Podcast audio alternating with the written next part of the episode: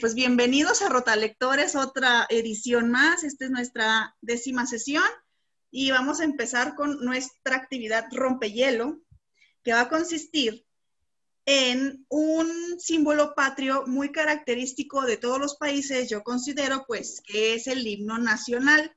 Entonces, lo que vamos a hacer es, nos vamos a presentar nuestro nombre, a qué em, nos dedicamos y nos van a regalar una frasecita pequeña de tu himno nacional que más te guste. ¿Sale? Empiezo así como me aparecen aquí. Empiezo con Candy.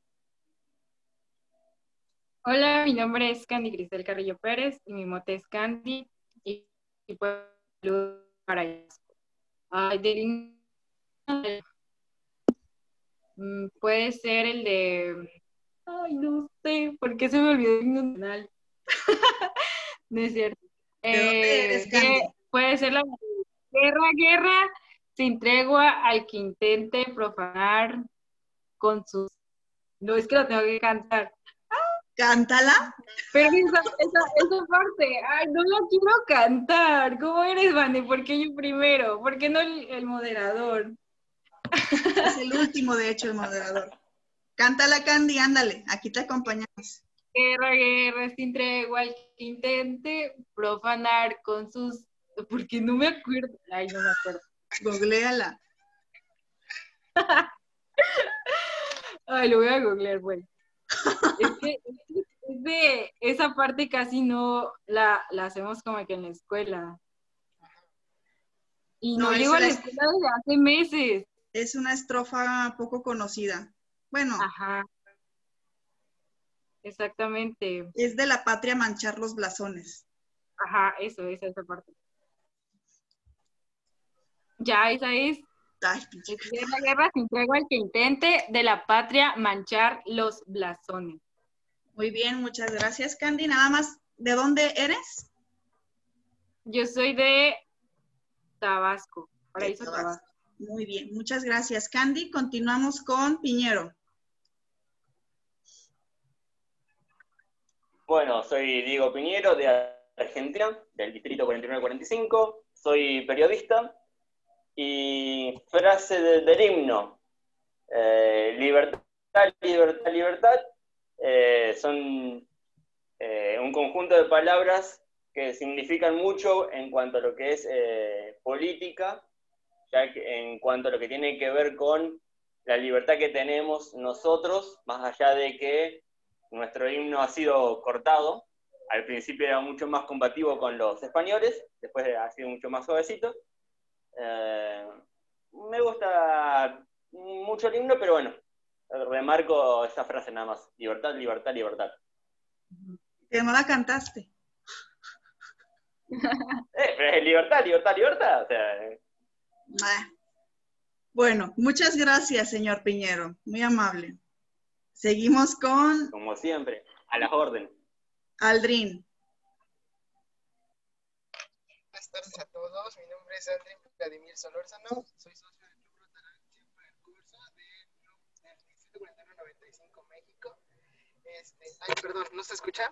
Ya, ahora sí ya. Ahora se escucha. Hola, buenas tardes a todos. Mi nombre es Aldrin Vladimir Solórzano. Este, tengo 26 años, soy del Club Rotaract Chiapa de Corzo, del Distrito 4195 México. Y este, esta dinámica se me ocurrió porque algo importante para mí eh, como mexicano y que me llena mucho de orgullo, pues es el himno nacional. Entonces, por eso se me ocurrió la dinámica. Y la, mm, el fragmento que más me gusta es más si osaren un extraño enemigo.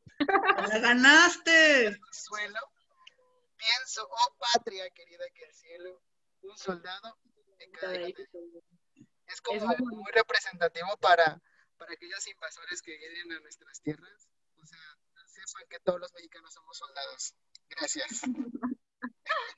Muchas gracias, Aldrin. Continuamos con Alejandro. Hola a todos y todas, yo soy Alejandro Velar, tengo 22 años y estudio la carrera de Sociología. Soy del Distrito 4170, Club Rotaract Anzures Reforma, eh, Ciudad de México, México. Y no tengo mote, Y la parte que más me gusta del himno nacional es la segunda parte de la, séptima, de la sexta estrofa, que dice, lo googleé, y tus templos, palacios y torres se derrumben con horrido estruendo, y sus ruinas existan diciendo, de mil héroes la patria aquí fue. Porque, pues, México está lleno de templos, palacios y torres de todas las épocas, desde la prehispánica hasta contemporánea. Tiene una arquitectura muy, muy variada y pues igual lo, enlazo un poco como con las protestas feministas de, este año y del año pasado, eh, cuyos reclamos pues son, bueno, a mi parecer son totalmente válidos y, y pues está usando el espacio arquitectónico como medio de protesta, cosa que me encanta porque pues el arte es el arte con interacción humana, solo sería solamente obras, y por eso rescato esta, esta estrofa. Muy bien, muchas gracias Alejandro. Continuamos con Guzmán. A ver si está disponible. No, no está disponible. Bueno, continuamos con NASA. Estoy, estoy. ¿Está disponible? Sí, está disponible. Estoy, estoy. Estaba peleando contra el silencio. Em, bueno, el, himno uruguayo. Eh, yo estoy participando, mi nombre es Guzmán Ríos. Estoy participando desde Montevideo, Uruguay, en el distrito 4975. Soy socio del Club Rotarac Club Montevideo. Em, y bueno, el, himno nuestro eh, es uno de los, de los símbolos patrios. Fue fue escrito en 1830 y poco, enseguida de la independencia. Uruguay se independizó en 1830. Mm, tiene, no sé si nos dicen siempre a nosotros, pero tiene una de las letras más, más lindas, supuestamente de los, de, los himnos más lindos. Y, y, también tiene, como decía Diego, igual que el uruguayo, me gusta mucho la parte de, libertad. Eh, tiene una parte que es libertad con gloria a morir. Eh, que es la parte que, más me, gusta. Eh, y bueno, eh, tiene una letra muy cargada, ¿no? Pero, pero esa parte es la que más me gusta. Libertad o con Gloria Morir. Muy bien. ¿Se escuchó ahí? Sí, sí te escuchamos. Nada más, eh, ¿cuál es tu profesión o a qué te dedicas? Me dedico, soy contador, trabajo en, el área de, empresas desde hace ya varios años y, bueno, tengo una, pasión por los libros de, para, como, como hobby principal, digamos. No me gusta leer mucho libro de economía, que siempre piensan que soy contador y me gusta leer libros de economía. No me gustan esos libros de 10 leyes, 10 pasos para hacerte rico, 10 pasos para las 10 ah, claves del éxito. el otro día hablábamos con un amigo de que decía, pensaba que, a mí me gustaba ese tipo de libros. Soy más de, la literatura más, más clásica. Pero bueno, eh, así que bueno, un gusto estar nuevamente acá con ustedes. Tuve, no, no me coincidieron mucho las, coincidieron mucho las reuniones anteriores porque tuvimos cambio de autoridad y por eso, por eso un día me conecté también, escuchaba poco. No, no te preocupes. Muchas gracias. Lo bueno que hoy estás aquí con nosotros. Y bueno, continúo con eh, nuestro moderador del día de hoy, Pepito. Pero no falta Candy. Ay, sí, perdón, perdón. NASA, NASA, NASA. NASA, perdón. Sí. Bueno, eh, ¿me escuchan bien? Sí. Bueno, mi nombre es María Nazaret Raca, pero todos me dicen NASA. O sea, para todo el mundo soy NASA. Eh, soy de Rotarac Firmat y Rotary Club de Firmat, actualmente de licencia. Eh, distrito 49-45, distrito binacional 49-45, Argentina, Uruguay. Eh, tengo 31 años, eh, soy profesora de biología, estudio mecánica dental o protesista dental. estoy en mi segundo año, pero bueno, pandemia. ¿Qué más? Una parte del himno que les quiero cantar, que es sean eternos los laureles que supimos conseguir, que supimos conseguir. Coronados de gloria vivamos, o juremos con gloria morir. Y bueno. Este himno, eh, para darles un poco más de detalles, fue escrito por eh, Vicente López y Planes, interpretado por primera vez en la casa de Mariquita Sánchez de Thompson, en Buenos Aires. Eh, era un himno muy largo, como dijo Diego, tenía mucha, o sea, tiene mucho, mucha bronca contra España por una cuestión de mantener la paz con España eh, se decidió eh, acortarlo un poco, sacarle toda esa parte, digamos, que va contra España.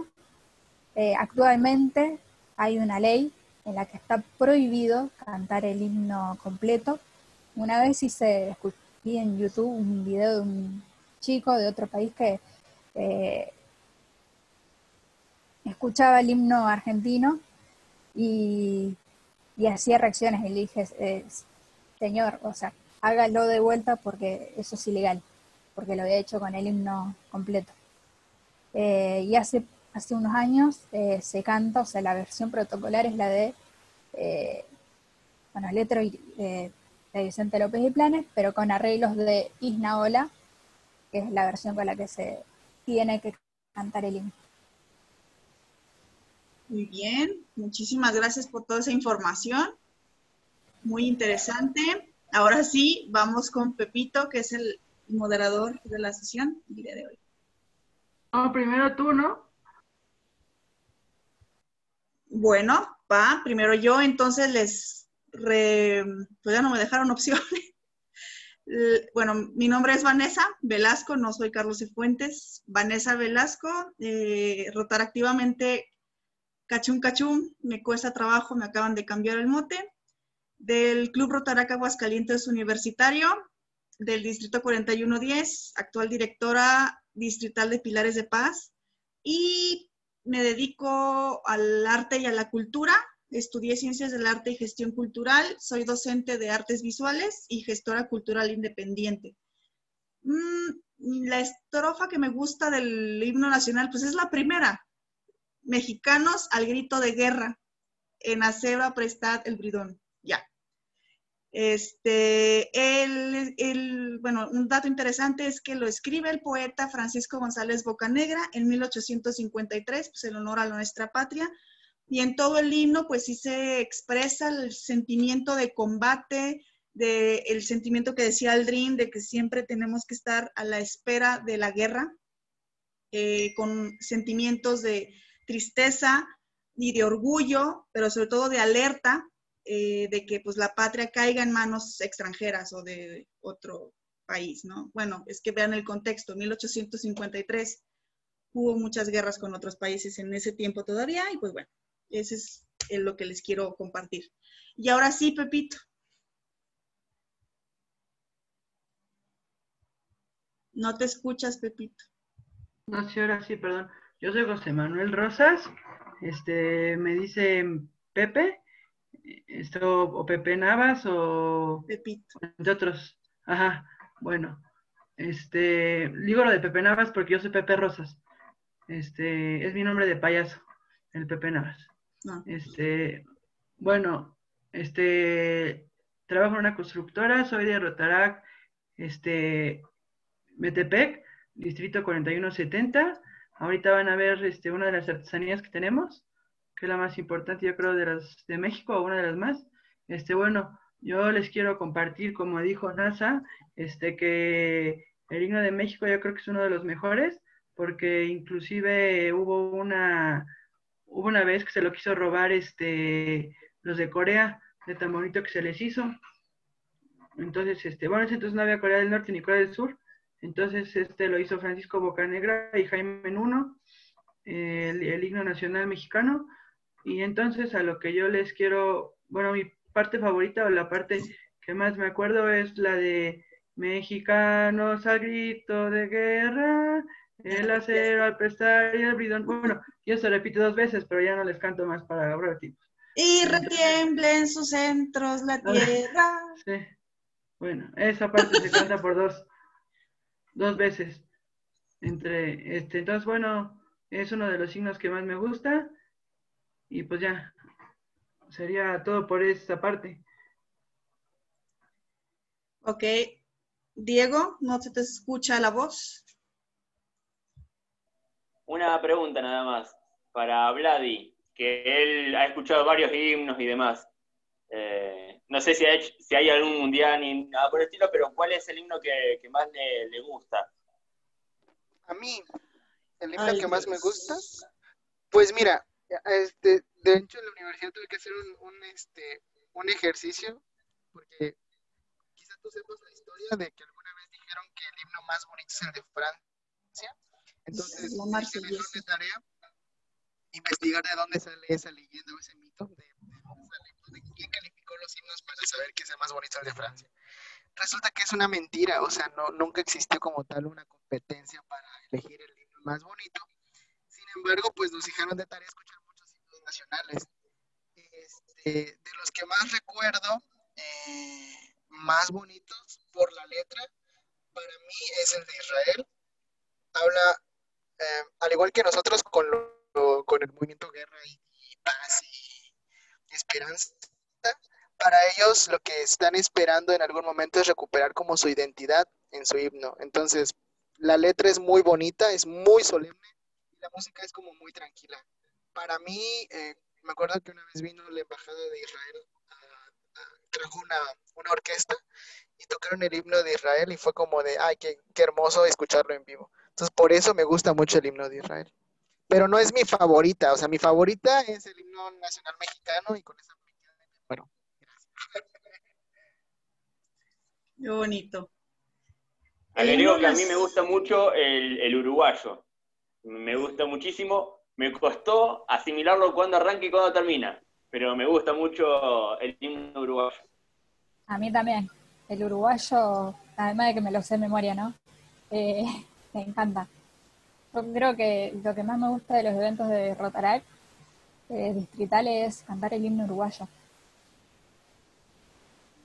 El, uruguayo, eh, nosotros al menos en Uruguay se nos dice de que, de que, es muy, muy escuchado, muy conocido en, el exterior, que anda ahí entre los himnos más, más lindos. Eh, yo creo que, en Uruguay se canta, tenemos como la tradición de, cantar eh, mucho el himno en, muchos eventos, creo que en, Latinoamérica debe ser así en común, ¿no? Eh, en el fútbol sobre todo se ve a veces en, los eventos representación nacional que los jugadores cantan el himno. Eh, hubo un episodio acá hace unos años cuando Messi no cantaba el, himno y, también ¿no? a los argentinos eh, les, les chocó mucho que un, que un compatriota no cante el himno, lo castigaron mucho, ¿no? Me acuerdo de eso básicamente porque cantaba más el himno catalán que, el argentino. Eh, pero bueno, no lo sentía, no se lo puede obligar a cantar el himno argentino cuando hizo toda su vida en España. Pero es, más allá de, algo que de opiniones. Que, que lo, creo que los ciudadanos comunes lo, sentimos mucho, ¿no? Los himnos tienen como su vigencia eh, de, símbolo patrio, ¿no? De nación, de Quiero acotar una última cosita antes de... Eh, yo me acuerdo de mi primer evento en Uruguay, que fue en Salto.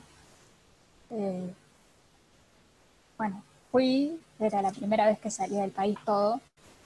Y bueno, cantaron el himno los, los uruguayos, el himno primero como debe ser.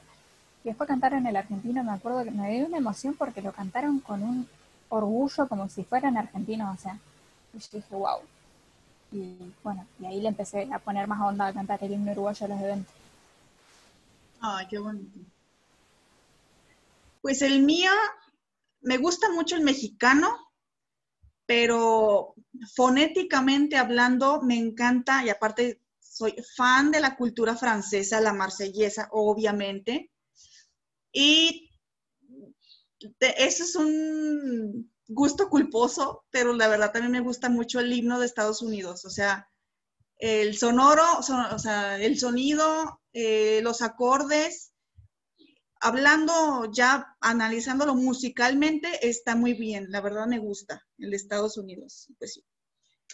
Y bueno, ¿alguien más se quiere comentar algo? Ok, pues ahora sí les voy a presentar si me lo permiten, a nuestro moderador estrella, es Pepito. el único y el igualable Pepito. el mexicano rubio por excelencia. Entonces, nada más, eh, en lo que te presentas, Pepito, déjame hacer tiempo para compartir la presentación, ¿sale? Ah, ah. Bueno, yo antes de que de empezar la presentación, este quisiera, bueno, si quieres tú, Vanessa, no, pero quisiera que todos cerraran los ojos. Ok, bueno, yo no, porque voy a este, estar acá. Cerrar los ojos y, piensen que están en, el aeropuerto más cercano que tengan y que van a emprender un viaje y que van a llegar a un lugar maravilloso el cual es, el cual van a descubrir en unos momentos. Ya pueden abrir los ojos como que en cuenta que ya llegaron. Hola. Ahí vaya. Bueno, esto lo, esto lo copié del, del, Circo de Soleil de Lucia. El de Lucia es inspirado en México. Entonces así te llevaban, decían, subas un avión y se me ocurrió para empezar la presentación. Este, nada más me confirmas, Pepito, si se ve la pantalla. Sí, sí se ve. Quiero, este, antes de todo, quiero empezar, espérenme tantito. Quiero empezar la, la presentación con una frase que dice que están los sentimientos de la nación, que fue la primera, bueno, se puede decir un intento de acta de independencia de México, que viene en el billete de 50 pesos, que dijo José María Morelos y Pavón, que dice que la esclavitud se proscriba para siempre, y lo mismo la distinción de castas, quedando todos iguales, y solo se distinga un americano de otro el vicio y la virtud. ¿Por qué lo, lo menciona esta frase? porque ahorita vamos a, ver a México y a lo mejor muchos dicen, no, pues México puede ser mejor que mi país, o México es peor, o vamos a comparar países, sino que el americano se distinga uno de otro del vicio y la virtud nada más. Entonces, bueno. Nada más este, traigo uno de 100, que traía Moctezuma, y ah, no. me había fijado que trae una frase en el billete que dice, amo el canto del sensontle pájaro de 400 voces, amo el... Es el billete que le digo y el enervante perfume de las flores. Pero más es, amo... Ese es Nezahualcóyotl, es el de 100. Bueno, este es este José María Morelos y Pavón, fue uno de los que participó en la Guerra de Independencia. Pero bueno, aquí la, la primera foto que podemos ver es el zócalo de la Ciudad de México. Aquí se encuentra la, la Catedral de México. Como pueden ver, la, la iglesia está donde está la otra bandera más chiquita Después se encuentra este, lo que es el Palacio Nacional, donde se encuentra uno de nuestros tres poderes, que es el Ejecutivo. En el Zócalo estuvo, estuvieron los de Pink Floyd, ¿no? Bueno, este Roger Waters, ¿no? Y varios. Y han estado Paul McCartney, y han estado... Ir. Está bien, ya. Bueno, Y, y, vienen gratis. A ver, la siguiente, porfa. Yo estuve en el Zócalo también. ¿Tú estuviste en el Zócalo, Guzmán? Claro. Es la visita obligada. Sí, y busqué el Zócalo, busqué ahí en el medio de, la plaza, buscamos el Zócalo. Es la visita obligada. A ver, la siguiente. Es la canción, tu, canción. Ah, sí, verá, ahora ahí viene el video que quiero que vean. Son tres minutos, así que relájense, chicos, pónganse cómodos. Pero creo que ven cada imagen y como les decía, ustedes piensen que ya llegaron al lugar y que van a vivir las emociones. Entonces, esto es todo lo que pueden encontrar ustedes si nos vienen a visitar a México. Y los mismos mexicanos, esto van a encontrar en otras partes de México para que se animen a recorrer su bello México los mexicanos. A ver, dale, ahora sí. ¿Se escucha? No. Sí. ¿Sí? Sí, pero súbele más. Ya está el tope, Pepito, pues. No, yo Ya.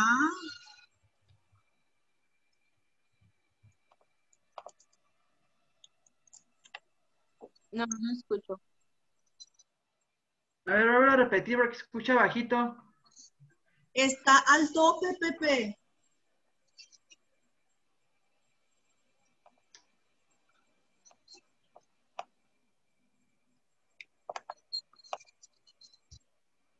A ver, si quieres, yo Yo aquí este, le pongo el audio y ustedes, tú pones el video nada más.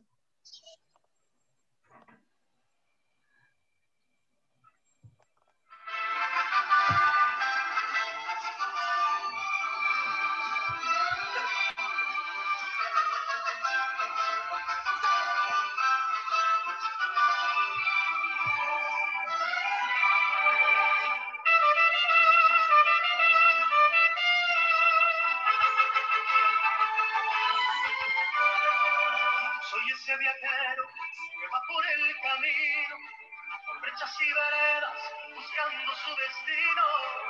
Escucho alegres trinos de ave alborera, por de fresca brisa de tierra morena. Miro en las espigas dorados sus trigales, como las que se mecen muy verdes los maizales, y serpentean las bardas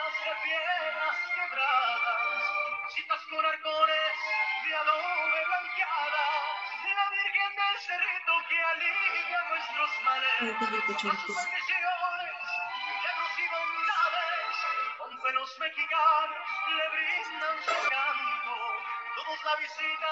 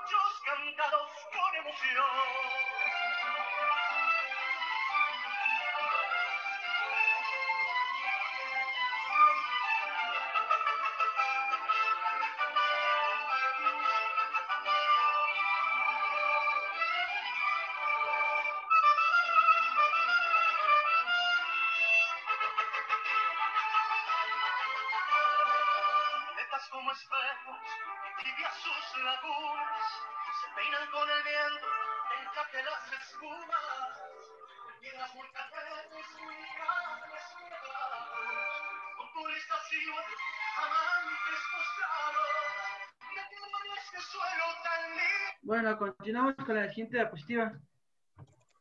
Sí, La 3, sí. la 3 de una vez. Permíteme tantito que se me acaba de trabar la compu. Se me trabó. Ahorita la vuelvo a poner. Pero la 3. Hay muchos lugares muy coloridos, Pepito. Luego les paso el escalera de- video para que ya lo vean bien. Es más, de una vez se los voy a pasar en el rotalectores. Ándale, véselos pasando, ¿Algo? por favor. ¿Algún Desde lugar que, quieran destacar de los que hemos visto ahí? Sí, por eso ahorita les voy a dar una presentación. Nada, será como para que vean los lugares y lo sientan así. Pero dice Vanessa que se, se te trabó la compu, ¿verdad, Vanessa? Poquito, poquito, pero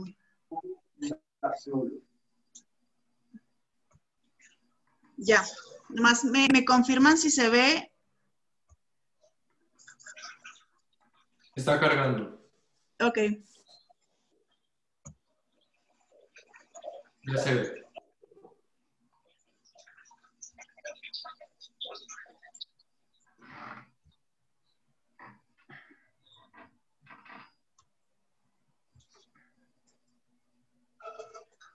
Ahí está, ya. Bueno, este, yo les quería compartir este, después nuestra bandera de México.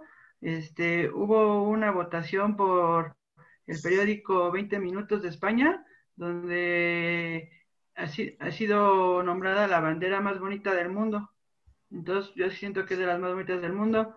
Aquí tenemos lo que es nuestro escudo nacional, este, que el escudo nacional representa, este, la, bueno, tiene muchas representaciones, pero de, de donde surge es de la llegada de a Tenochtitlán, se les prometió, bueno, lo que después se volvieron los mexicas, que le conocen unos como aztecas, llegaron ahí porque se les prometió una tierra prometida, donde encontraron una águila parada sobre, uno, sobre un opal comiéndose una serpiente, y ahí llegaron y establecieron lo que es la Tenochtitlan, que ahora es actualmente Ciudad de México. Entonces, por eso les quise compartir esto. A ver, la diapositiva 2.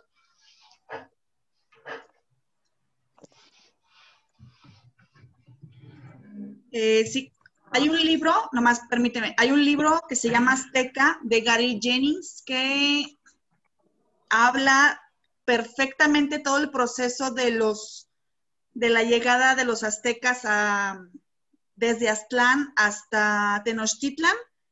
Y bueno, este está muy padre y tiene ahí está padre, unos toques eróticos muy chidos. Ahí está. Bueno, la parte 2 y el motivo por el que estábamos Vanessa y yo peleando, que si, que si en noviembre o que si en septiembre se hiciera lo de hablar de México, este, les quiero compartir, bueno, puse aquí dos imágenes. El día 15 de septiembre a las 11 del día se acude a este, esperen un momento, se acude a los zócalos de todas las ciudades y este, se dice bueno, a las 11 de la, noche empieza lo que es el evento en sí. Previamente antes hay variedad musical, traen casi de lo mejor. El más importante es ahí donde, les, donde están las fotos, que es en Palacio Nacional, bueno, es en el Zócalo de la Ciudad de México, porque es el más importante, porque ahí sale a dar el grito el presidente. Si ustedes ven, este, se ve como que está jalando aquí como un hilito, ese es este para tocar la campana de Dolores. Bueno, es que el grito de independencia se conmemora que Miguel, no, sí, Miguel Hidalgo, que es el padre de la patria, dio el grito en, este, en Dolores Hidalgo y fue donde llamó a todo el pueblo a levantarse en armas para independizar a México. Es raro porque no se celebra cuando México ya fue independiente, se celebra cuando empezó y el presidente toca la, la, campana que, se, que es la original, que se trajo desde Dolores Hidalgo y se vino a traer al Palacio Nacional. Y con este cordoncito que ven ustedes que jala, es como toca el, la campana. Y entonces este, se, se, grita nada más, o sea, empieza a gritar el, el presidente, viva los héroes que nos dieron patria, y luego viva Hidalgo, viva Morelos, viva José Ortiz de Domínguez, viva Allende, viva el drama, viva Matamoros, y luego se dice, viva la independencia de México, ya, viva México, viva México. Y entonces agarra el presidente y a la bandera como que la ondea varias veces y, toca la campana. Y es este muy tradicional que todos vayan a la plaza a ver cómo el presidente grita y después hay un, show de, de cohetes, como pueden ver, este, también aquí en México tenemos de los cohetes más importantes. De hecho, exportamos cohetes hasta Europa y Estados Unidos, todos lados. Aquí en Tultitlán, Estado de México. Entonces, este, aquí, bueno, aquí vean, nada más. Este, después sigue otro cantante más importante, ya, ya cada quien se va para, para su casa. Este, tenemos una pregunta del público. Ah, sí. Adelante. no he visto aquí en chat. Público. Adelante. En cuanto a lo que tiene que ver con los presidentes, ¿cómo se llamaba el primer presidente? ¿Puede ser Dolores? No, no, entendí bien ese concepto. Primer presidente se llamó Guadalupe Victoria. Ajá, el primer presidente fue, Guadalupe Victoria, pero cuando se, se independizó México, se hizo, este, fue, ahí se me falta el nombre, es este Agustín de, Iturbide, ¿no? Fue, fue el emperador. El emperador. Hemos tenido en México dos emperadores, pero Agustín de Iturbide fue el, primer emperador y ya después hizo el presidente que dice Vanessa. Pero el segundo emperador fue Maximiliano y vivió en el castillo de Chapultepec, por eso tenemos el único castillo de toda Latinoamérica que es este que fue habitado por la realeza. que está ahí Chapultepec. De hecho, México tiene linaje real pero pues que serían los descendientes de estas personas, pero bueno, es un dato innecesario. pero yo no les quiero hablar tanto de historia, mi, bueno, mi presentación iba más en, que se motiven a ver lo bonito que es México y que vengan. Sorry. Pueden venir a lo del grito. Entonces les dije, a ver la siguiente, por favor. Sí, capitán. Permíteme tantito. Ahí está.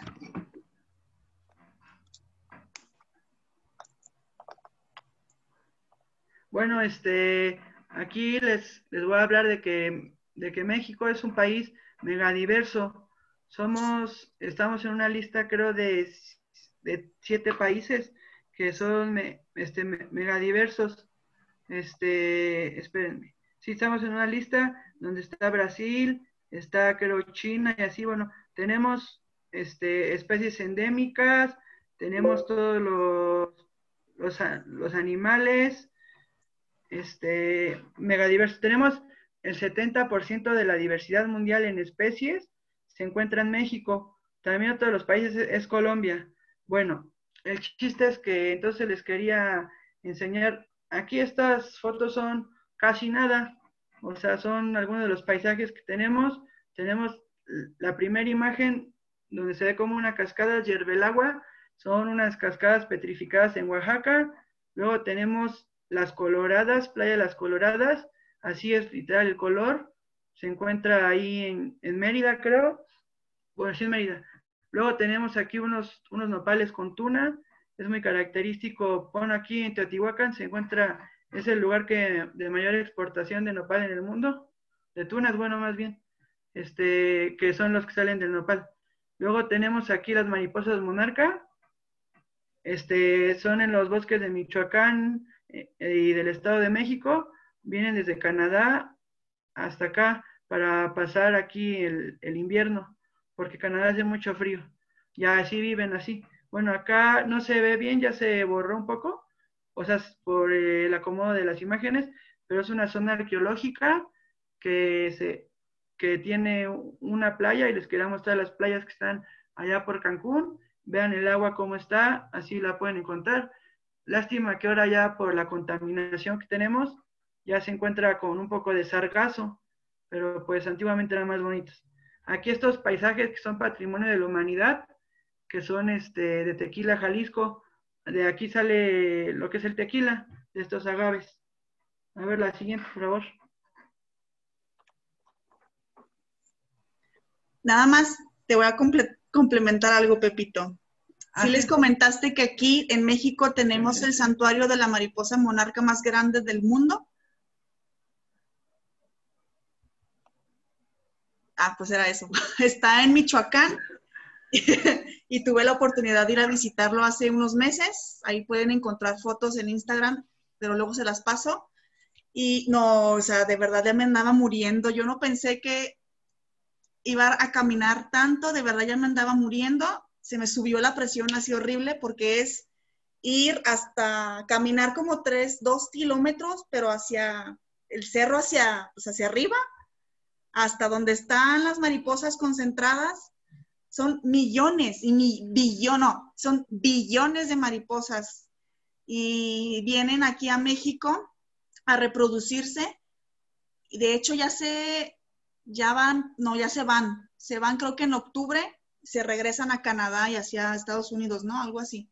Vienen aquí a México en, temporada de frío a reproducirse porque es más cálido el clima y ya, se regresan. Era todo. A ver, déjame le cambio. Bueno, sí, también. También en, en, México tenemos fotoluminiscencia en lo que es en nuestras aguas. Tenemos, por ejemplo, agua azul también, que es muy importante. O sea, infinidad de lugares que ustedes pueden venir como turismo. Este, nosotros, por ejemplo, toda una vida y no hemos recorrido ni todo México. Y es lamentable porque mucha gente este, del mismo México habla mal de su país y quiere irse a otros lados a turistear cuando tenemos de lo mejor. Entonces, bueno, aquí les puse este mapa para que vean que, como les dije, somos megadiversos y tenemos de, de todas las habidas y por haber climas y ecosistemas.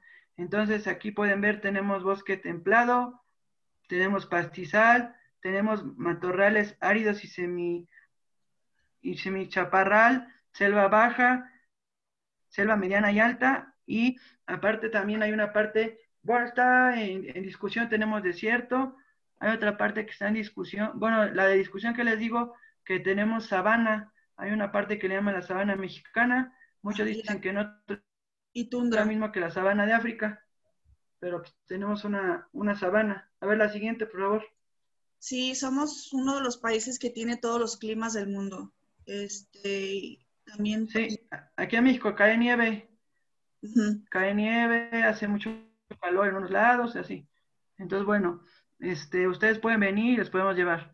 Aquí las, las especies más emblemáticas que tenemos de, animales, bueno, como ya se dijo, también la mariposa monarca, tenemos este, la guacamaya, tenemos el jaguar, tenemos la tortuga caguama, tenemos el, el ajolote y el lobo gris mexicano y la vaquita marina. Bueno, el ajolote mexicano, ese es un animal muy importante que han venido como a investigar, está en peligro de extinción porque ahora sí literal, aunque de cualquier parte del cuerpo que la cortes, el ajolote este en especial, de que se encuentra en Xochimilco, se regenera. Entonces, este, por eso han venido a estudiar por qué hace eso. Este, otra de las, tenemos tres especies de perros, que es el, el chihuahua, este, el choloscuincle que no tiene pelo, no sé si la de coco, el perro del de coco es choloscuincle, y tenemos otro que no me recuerdo el nombre, que es que es mezcla de lobo con perro. Este, entonces son los tres. El perro chihuahua es 100% mexicano. Este, bueno, la siguiente, por favor.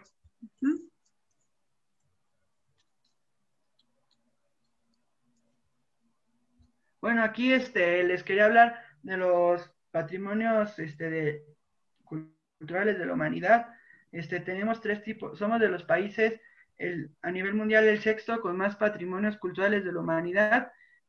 Tenemos los tres tipos de patrimonios culturales, lo que es el, mixto, que es este, sí tenemos, espérense, tenemos el patrimonio mixto, tenemos el patrimonio material e inmaterial de la humanidad. Este tenemos 35 patrimonios. Bueno, el, el patrimonio, la, la, música de México es patrimonio de la humanidad. Pepe, Pepe, espérame este, tantito. Espérame. Cabe destacar que son 35 cosas que están inscritas en la UNESCO como patrimonio mundial de la humanidad. O sea, es decir, que es, esas cosas son importantes para todo el mundo, no nada más para nuestro país. era lo que quería contar. Eh, e inclusive en ese programa que dice Vanessa, este, se supone que si hay una, una guerra, deben de no ir a tocar esas partes. Bueno, entonces el patrimonio cultural mixto que tenemos en México es el primero, se encuentra en lo que es Calakmul, que es en la, selva maya, es, entonces es mixto porque es por la selva y porque hay una zona arqueológica ahí, somos de los primeros países en tener esa distinción, tenemos luego 35 patrimonios materiales de la humanidad, y luego tenemos patrimonios culturales y materiales, tenemos ocho. Bueno, lo que les decía, a ver, la, en esta diapositiva eh, hablamos de, los patrimonios este, inmateriales que son lo de los parachicos, que es una, una danza que, que, está allá donde, en Chapa de Corzo, donde es Aldrin, y los voladores de Papancla, que vienen de Papancla, pero ahora se dieron, eh, están casi en toda la República, en las ferias hasta lo representan. Es muy importante porque hacen alusión a los cuatro puntos cardinales, lo que es el agua, el fuego y el viento también, y bailan, todos se suben hasta arriba del, este palo, bailan y se, como que se tiran y solo se agarran de la cuerda. Hasta donde yo sé, en la, desde que está esto, nunca ha habido ningún accidente, entonces es, aunque se ve inseguro, es algo seguro. Por ahí vamos a poner un video, no sé si esté. Sí, sí, para que vean cómo es. Nada más una duda, ¿sí sabemos lo que es lo patrimonio material e inmaterial? Sí. Ah, perfecto. Entonces no nos detenemos. Y también hay mixto, recuerden, tenemos uno mixto. Son los tres tipos de patrimonio. El mariachi es patrimonio inmaterial de la humanidad. Ajá. Sí, pero ahorita les voy a continuar hablando de eso, por eso primero puse estos dos. A ver, nada más, va a haber otro video, chicos. Aquí sí hay un narrador entonces, es importante ver si se escucha fuerte.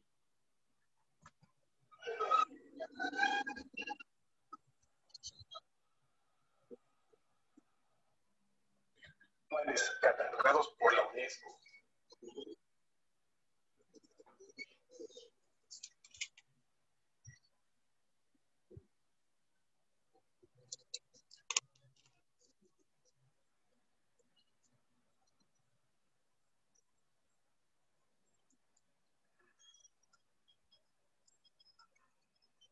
Creo que no se escucha, pero no importa. Lo importante es que vean este, la danza, cómo lo hacen.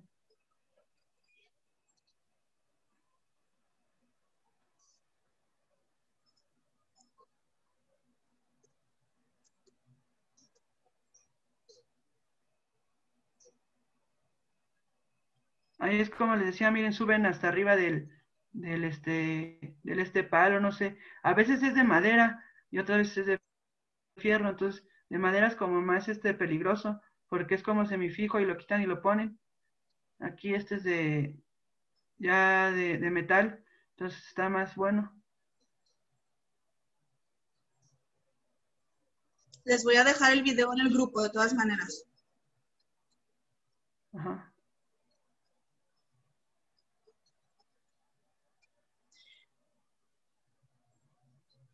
y se amarran aquí a las cuerdas estas, como les decía. Ahí están representando los, los cinco rumbos de la cosmogonía prehispánica. Ajá, se supone, bueno, representan este, los cuatro puntos cardinales. y el quinto rumbo, que es el cielo y el inframundo. ¿sí? Y él le está dando una ofrenda al sol para que haya abundancia y la cosecha empiece con la lluvia. Sí, el que se, se, avientan cuatro y queda uno arriba, ese representa el sol.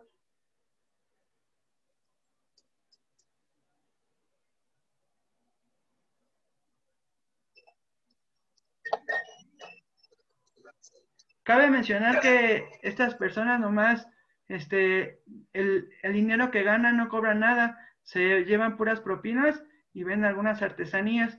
Entonces, ustedes los pueden encontrar por varios lados de, México y nomás les van a pedir una cooperación, lo que ustedes les gusten dar.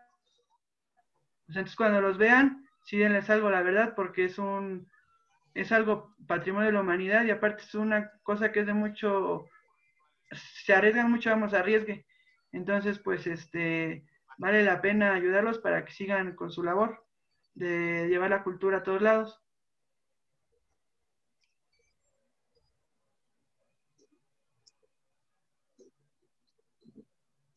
Como ven, no, no usan ningún este equipo especial ni nada para este para este para, para hacer lo que hacen de la danza.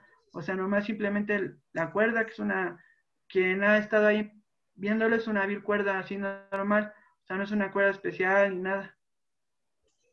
Presentando que se convierten en pájaros. Ya les puse el video en el grupo.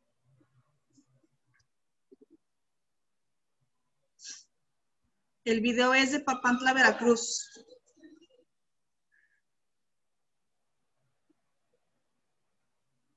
Bueno.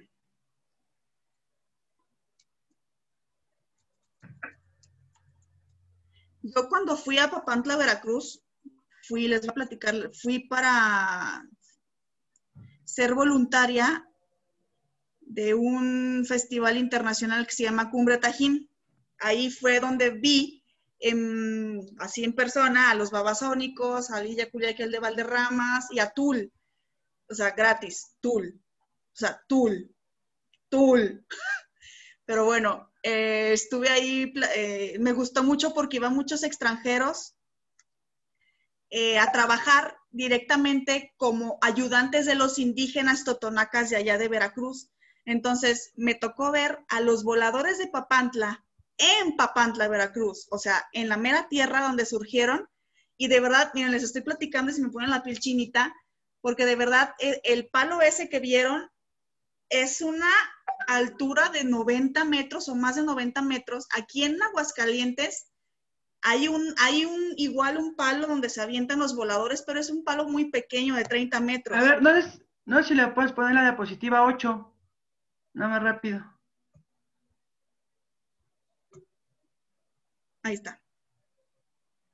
Ajá, es como les decía, en el video de Vanessa ya era un palo como metálico. Aquí este, el, palo original, original es de madera y pues es más peligroso porque la madera como que no resiste tanto y hasta a veces llega a ver que se pandea, pero pues no pasa nada. Es una más un comentario. Preguntaba Diego si es de mi No, es otro estado de la República que colinda con Chiapas, pero está al norte pero es del sureste. Los voladores de Papantla es en Veracruz. Yo vivo en Chiapas, donde está, al lado de los voladores está una chiapaneca y un parachico. Esa es mi zona.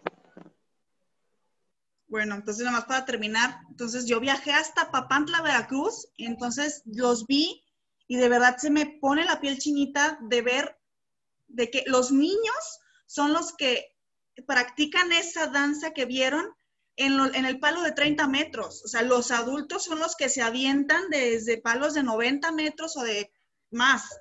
Y no, o sea, es impresionante porque lo hacían de noche, lo hacen al amanecer, lo hacen al atardecer, lo hacen a la medianoche. Entonces, no, no, no. De verdad, visita obligada ir a Papantla, Veracruz, de verdad. Es de las mejores experiencias que he tenido, ese festival de Cumbre Tajín en Tajín, Veracruz, precisamente.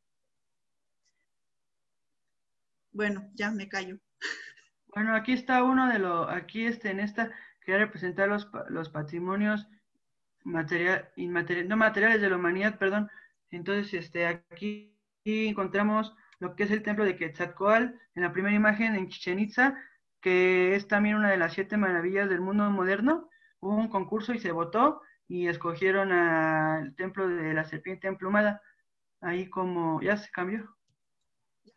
Perdón ganó ahí el templo de la serpiente emplumada como una de las siete maravillas del mundo moderno. Tenemos luego, no sé si ven aquí como unos grabados en una pirámide, bueno, no es pirámide, se llama base, todos los mexicanos tenemos mal ese concepto porque decimos pirámide y vean cómo está lo de la serpiente emplumada, no es pirámide, es base piramidal, pero pues ya se nos quedó la mala costumbre de decir pirámide. Pirámide es como la de los egipcios porque terminan pirámide. Geométricamente sería base piramidal o zona arqueológica también se puede llamar. Bueno, aquí está este que es Ochicalco, también es patrimonio del patrimonio de la humanidad y es este también otro templo de la serpiente emplumada. Este aquí se, se encuentra este el primer museo a nivel mundial que es ecológico. Este, luego aquí tenemos Ah, pero esos grabados se llaman glifos son inscripciones de prehispánico y que te cuentan ah, toda la cosmogonía. Son inscripciones antiguas, como dice Vanessa, y este y te encuentra todo lo de la serpiente emplumada. La verdad yo no les sé explicar porque hasta fui con fui con un guía y te tardan como media hora nada más para explicarte esto. Entonces no sé así. Y esta parte en específico que, que tomé la foto es la mejor foto que encontré que se viera más porque te enseñan así por partecitas minis que pues está muy difícil hablar de todo, ¿no? Nos tardaríamos horas, es lo maravilloso de México. Solo para esto nos podemos tardar dos, tres horas hablando. Este, luego tenemos lo que les decía, cuando llegaron a encontrar la ciudad, este, aquí los, bueno, los mexicas encontraron el águila parada sobre una sobre un opal, devorando una serpiente, crearon la ciudad que, es, que era Tenochtitlan y crearon lo que son las chinampas, que son como pequeñas islitas donde empezaron a vivir ahí y de la parte que queda ya nada más, bueno, ¿qué es lo que es ahora Ciudad de México? Antiguamente había canales de, de, agua que llegaban hasta el centro de la Ciudad de México, ahora ya no queda nada, ya no quedan tantos, y de lo poco que quedó es en la alcaldía de Xochimilco, y aquí como pueden ver se ve lo que es una chinampa, es donde se mueven, este, donde te mueves como turísticamente, porque los de ahí no, ya se mueven en la ancha o así, o en otros métodos, pero esto es turístico, tú puedes llegar, rentas esto, 500 pesos la hora, puedes estar una hora, dos, tres, lo que gustes, y aquí como pueden ver hay personas, se suben las personas y empiezan como, se, se estila que tomen, que empiecen como a bailar, como fiesta, y te pueden llevar hasta la isla de las muñecas. Hay una isla donde hay como muñecas colgadas. También se dice que te llevan al tour de la, de la leyenda de la Llorona, o no más da el paseo para ver ahí te llevan a los ajolotarios. También para que veas el ajolote que les decía que es endémico de ahí. Luego aquí se encuentra lo que es Jalisco, este, tequila. Aquí como ven es este, una persona que está haciendo lo que es el tequila. Le ya, este, agarra el, lo, que es la piña, bueno, así se le llama piña, y le está quitando aquí como las hojas, así, no sé cómo se llame, y ya se, se lleva a cocer y todo, y se hace de ahí el tequila o el mezcal. Entonces ahí está, como ven, está trabajando alguien, eso también es patrimonio de la humanidad. Luego aquí, bueno, entre estas fotos que pusimos entre y Vanessa, porque Vanessa me ayudó, esto en los patrimonios de la humanidad, pero aparece aquí este, en, Puebla, lo que es la capilla del Rosario. Esa no es Puebla, es Zacatecas y es patrimonio ah, cultural de la humanidad. Ah, perdónenme a mí, pero de nuestro libro del mes. Perdónenme a mí, pero les puedo enseñar una foto donde se parece igualito a la capilla del Rosario en Puebla. Esa iglesia de Zacatecas, atrás en lo morado se ve el Cerro de la Bufa, que lo mencionan ah, en el libro de Mariano Azuela. Y esa catedral que ven está aquí a una hora y media de Aguascalientes y es bellísima, de verdad. La ves se te caen los calzones, así de plano. Es la, iglesia ah. más representativa del barroco, así mexicano en su perfección. Es impresionante. Bueno, perdón, disculpen este, mi ignorancia en esa parte. Este, aquí, junto al templo de la serpiente emplumada, bueno, de los dos templos, hay una, una iglesia que es en San Miguel de Allende. Ah, este, esa es la, ha salido como tres, cuatro veces como el destino turístico más importante para visitar a nivel mundial por varias revistas y varios premios ha ganado. Entonces, para que vean la importancia de los lugares que tenemos en México, ustedes pueden ir a visitar. Es prima de la Sagrada Familia. Ajá. Bueno, y luego aquí este tenemos de dónde es Aldrin, bueno, de su estado, ¿no? No sé cómo se llama esta, si los fallo. Esa es la, es la catedral de San Cristóbal de las Casas. Pero la iglesia más importante de San Cristóbal de las Casas es el templo de Santo Domingo y toda, toda la estructura por dentro es de oro, toda. Y aquí Vanessa, no sé, bueno, perdóname ahora, perdón, esta donde está el baile, ¿qué lugar es? Ah, eh, de hecho, ahí la, la iglesia amarilla es donde nos conocimos, Aldrin, Pepito, algunos otros del club y yo. Ahí nos conocimos en ese viaje. Ah, pero Vanessa dice la María donde está la cruz. Sí, porque hay otra como María en una ciudad, ¿no? Ah, sí. Es la de la esquina eh, donde se ve como un altar es un, retablo eh, de barroco churrigueresco. Es, está en Puebla precisamente. Se me hace que es la capilla de Santa María de Tonancintla. Yo tuve la oportunidad de ir y de verdad es una preciosura, de verdad es... El barroco es un estilo artístico y arquitectónico que se caracteriza y está muy aquí en México, de, atiborrado de cosas. O sea, entre más cosas le pongas, mejor así, o sea, y se aprecia sus acabados y no, no, no, está fantástica. A mí me encanta mucho ir a las iglesias a ver el arte. Los artes, las iglesias para mí es como un museo gratis, así. ¿Podemos pasar a la siguiente imagen? No, porque se la, voy a explicar yo. Ah, bueno. La imagen de la esquina donde están las niñas bailando es la Plaza de Toros Monumental de aquí, de Aguascalientes. La plaza más bella de Latinoamérica, la Plaza de Toros más bella de Latinoamérica. Esa es una imagen de lo que es la feria de aquí de Aguascalientes, la Feria Nacional de San Marcos, la feria más importante de México. Lo siento, es la verdad y alguien lo tenía que decir. Es la, segunda feria más importante del mundo. No, no, no, es la primera. Es la, número uno es una en España y la segunda ya es esa. Pero son muy, muy distintas la de España a la de México, pues se considera la España la número uno y la de México la dos. Por eso digo que la de Latinoamérica es la más importante. Se, llama la de San Marcos. Sí. Bueno. Sí, es la más importante. Bueno, pero la siguiente... es un estado muy taurino, demasiado taurino. Entonces, prácticamente los toros y el flamenco es una de las principales actividades de aquí del estado. Ya, siguiente. Ajá, la siguiente, así. Bueno, aquí les voy a hablar sobre la comida de México, que también es patrimonio inmaterial de la humanidad por la UNESCO. Este, no, si les pusiera a hablar sobre la gastronomía mexicana, me pueda pasar dos, tres, cuatro horas y no nos vamos. Pero bueno, tenemos a Carlos Gaitán, uno de nuestros representantes más importantes, que fue el primer latinoamericano y la primera persona en todo el continente americano en conseguir el premio Michelin, que es el premio más importante. Su restaurante estaba en Estados Unidos, pero se basa en gastronomía mexicana. él ganó el premio Michelin, entonces este, es muy importante también. Y tenemos, por ejemplo, bueno, la mayoría de la gastronomía de México también viene de los conventos. Por ejemplo, aquí no sé si ven una foto que se ve como un plato azul, como con unas cositas verdes y rojo y blanco. Ese es un chile que se llama chile en nogada, este, que se hizo en la ciudad de Puebla y se hizo para festejar este, el triunfo de la independencia de México.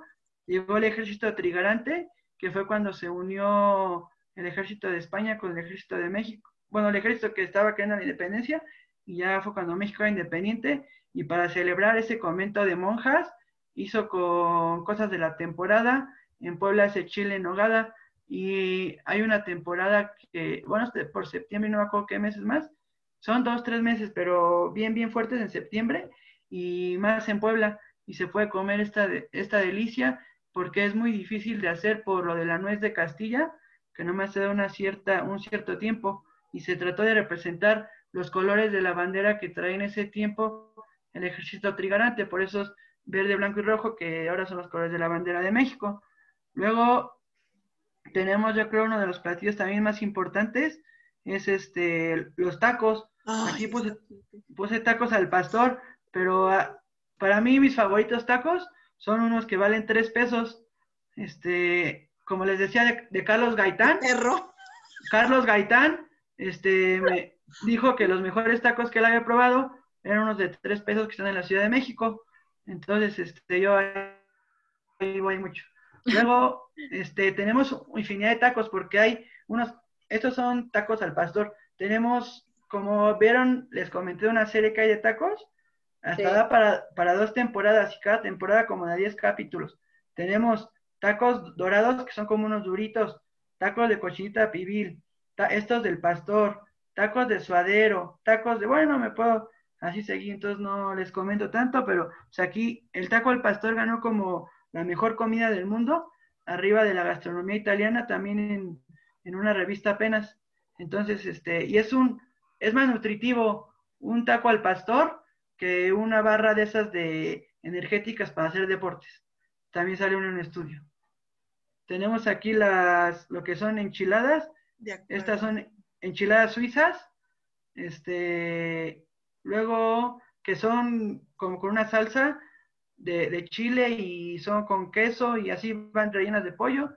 Luego tenemos aquí lo que es pozole, que son unos, unos granos del maíz que solo se dan aquí en México, cacahuacincle, y le echan esta verdura. Garbanzo. Y se hace, ajá, se hace el pozole rojo. Este es pozole rojo. Hay pozole verde y pozole blanco y variedades de pozoles. Este mole, hay mole. ¿Puedo decir algo, Pepe? Sí, sí, adelante un dato, un dato histórico del pozole, rápido, en 30 segundos. El pozole tiene su origen prehispánico porque eh, anteriormente los guerreros, antes de que vinieran los españoles, los guerreros eran seleccionados para sacrificarlos a los dioses en lo alto de las pirámides. Entonces, eh, los guerreros que sacrificaban con ese honor, o sea, los mataban delante de todos, ahí arriba de las pirámides, las pirámides escurrían, según los historiadores, escurrían de sangre. Las cabezas de los este, guerreros sacrificados eh, bajaban por las escalinatas de las pirámides y le daban de comer al pueblo con la carne de los guerreros, de la cabeza. Entonces, hay una teoría que dicen que los guerreros bueno, los prehispánicos eran cavernícolas, bueno, no, no, que sí, no, ¿cómo se dice? Cuando comes carne. Caníbales. Caníbales. Caníbales, sí, perdón. Eran caníbales porque el pozole se hacía con la carne de los guerreros y era como un honor. Era, es como la hostia. Hostia, tío. Es como la hostia de que comes la carne del Señor, ah, pues así, pero en los prehispánicos. Entonces, de ahí es el origen del pozole. Y ya, gracias. Bueno, también este... Pepe, sí. el, el, que están hablando es de la foto el blanco. No. Estamos hablando del pozole, la de arriba de los tacos. Esquina ah. superior. a lo de verde en la esquina. Ajá. Ah, y, y, el, ¿Y el blanco con, ya llegaste a hablar de eso, no? El Ajá, ese, es los chiles en hogada. Los chiles en hogada, que es verde, blanco y rojo. Ese que decías con del pollo. No, lo del pollo, lo del chile en nogada que les dije es lo que les hablaba de lo del ejército. Ah, y garante, es que es un, un chile poblano que lo rellenan, adentro lleva un relleno de, de carne con nuez y piñón, y luego este, con la nuez de Castilla se hace lo que es, y Jerez se hace lo que es la nogada, que es lo blanco, se le echa arriba, creo, sí, perejil, que es lo, lo verde, y lo de arriba rojo es la granada. Ah, Luego, granada. este, ajá, aquí Yo no es un- sabía si era chile o, o qué era eso rojo, si sí, era... es, es un chile, pero en esta foto no se ve tanto el chile verde. Lo rojo No. es una fruta. Lo rojo se llama Lo granada. fruta es granada. Granada. Ajá, luego, este, aquí, este, bueno, después de lo del chile en nogada, a ver, quisiera hacerles una pregunta. ¿Ustedes qué, qué piensan cuando les digo una torta? Para los que no son de México. Pregúntale a Diego. Ajá, a ver, ¿qué es una, una torta? Un pastel de cumpleaños, digamos. No, para nosotros, este, no sé si, si vieron el Chavo del Ocho algunos. Lo Cuando sigo dice, "Uy", viendo del chavo del 8 en Cuando TikTok. dice el Chavo del Ocho, no, qué rico, una torta de jamón con queso y todo, pues así es la torta, como junto al chile en nogada, está ese pan de bolillos, para nosotros es torta, para nosotros el que dicen ustedes Un torta es emparedado. pastel, simplemente, y eh, torta, torta es este. Esa es la torta. Luego, arriba tenemos este, el mole, Poblano. distintas variedades de mole, es que este puede ser poblano o oaxaqueño, no sé la verdad que sea. A Es, ver, es espérenme, poblano. El oaxaqueño es más oscuro. espérenme un segundo, Sí, creo que alguien tiene razón, es poblano. El chile poblano, el perdón, el mole poblano es el que está arriba de la torta al lado de la de la, de la suiza, El color café. la suiza. El color cafecito que tiene unos puntitos blancos, ese es. Ya, perdón, es que me estaban llamando muy insistente y pensé que pasaba algo. El, Es- el mole, el mole oaxaqueño es más oscuro, más negro. Ah, sí, y este es con ajonjolí, ¿no? El poblano es la distinción también. Sí, bueno, este, Gala, continuamos con la siguiente, por favor. Hay más Claro que comidas, sí, ¿eh? por supuesto. algunas de las que les quise poner. Hay que meterle velocidad, Pepito. Cinco horas hablando de eso. Ajá, por eso. Aquí, este, bueno, ya para rápido nomás, son las bebidas típicas de México. Sí, señores, como pueden ver aquí, este, el chocolate es de México para el mundo.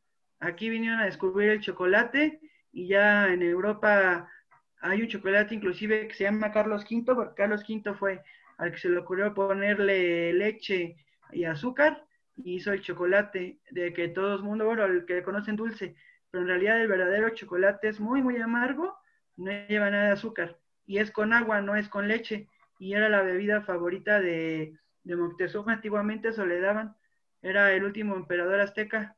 Entonces, bueno, este es un chocolate tradicional. Este, como pueden ver, aquí tenemos lo que es mezcal, se toma, también es igual que el tequila, del agave, la única diferencia es que es otro tipo de agave, el tequila es un solo variedad de agave y solo se puede hacer en la zona de Jalisco y alrededores, que es un estado, o sea, son como, sí, nada más Jalisco y dos estados más que pueden hacer tequila. Cuando ya son fuera de ahí, se les llama mezcal, aunque sepan iguales, o sea, lo mismo, se le tiene que llamar mezcal porque el tequila es denominación de origen.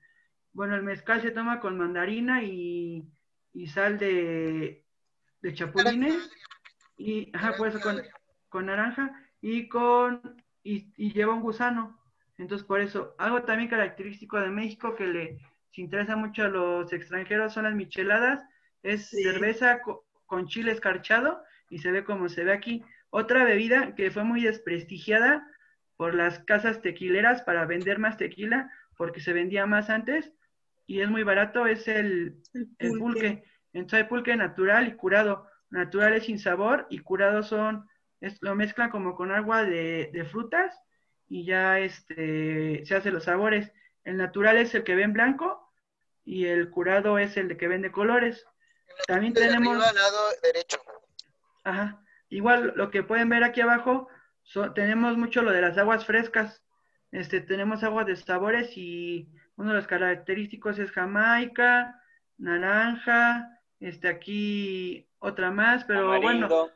ajá, ta- tamarindo y no sé, también hay un capítulo del Chavo del Ocho que le hacen por ahí burla, que el, que el agua de tamarindo que sabe a limón y de limón que sabe a tamarindo, no sé qué. Bueno, pasemos a la siguiente. Hay más bebidas, pero estas son las más características. Hay otras que son muy importantes, igual solo son en México. Bueno, luego aquí le- les quería hablar de la, de la, de la música mexicana. Yo, nada más mi idea era hablarles nada más de la música que se creó en México. mi idea era hablarles de la... de que- ay, no, es que me voy a empezar a reír. Bueno, mi idea era hablarles de la música que nada más se creó en México, pero, este, o sea, los géneros que se crearon en México, pero haciendo la presentación con Vanessa, ella puso más, como son el son jarocho y como es Agustín Lara, y pues por eso, este, aquí les voy a poner algunas músicas que ya, que ya hice. Pedro. Pedro Infante fue inspiración para la película de Disney Coco. Ajá, de Coco. Ahí está, es bueno, el de la foto más grande es Pedro Infante. Les voy a poner unas canciones. Esto no lo voy a explicar más que en canciones. De, de volada, Pepito. canción es de, de banda, que es el grupo que está aquí, el primerito arriba de Pedro Infante. Esa es banda. Luego tenemos la, la- la siguiente donde está José Alfredo Jiménez. Es el señor que está como cantando así pavoridamente. Esta es una canción que le dedicó al Tenampa. Ajá. Y es la misma música que, que canta este, sí, el de aquí abajo también. Bueno, sí me este, en, en el, en el Tenampa es un lugar que tienen que venir ustedes porque es en- está en Garibaldi y es donde sale toda la música casi más de, de ranchero de México y de mariachis. Ahí iba José Alfredo Jiménez, imagínense, y se iba a tomar desde un jueves y salía como un, miércoles del otro, de la otra semana. Y cuando llegaba el cantinero decía, no hombre, ahí viene, vuelvan a surtir porque se nos va a acabar todo. Iban artistas muy importantes, también llegó el Juan Gabriel, también una canción le, le, le canta Ramón Ayala, también iba este, sí, Vicente Fernández también llegó a ir todos. De hecho, Vicente Fernández cantó en la boda de mis abuelitos, y donde está el Tenampa, llegó, llévense el mejor mariachi del, el, el mejor mariachi que tengamos, y salió Vicente. Bueno, Ay, qué pro. les continúo con las, con las canciones. Este, aquí se ven unos como vestidos de blanco con arpa. Ese son jarocho y estas de las canciones más representativas. La banda. Bueno, y luego aquí hay, aquí hay un señor que está vestido de, de rojo. Este es Ramón Ayala y se considera de los mejores acordeonistas del mundo. Y yo creo que sí, sus, no hay mejores acordeones que los que él tiene. Y aquí va una de las canciones que él canta. Ramón Ayala y su grupo son Ramón y los Bravos del Norte.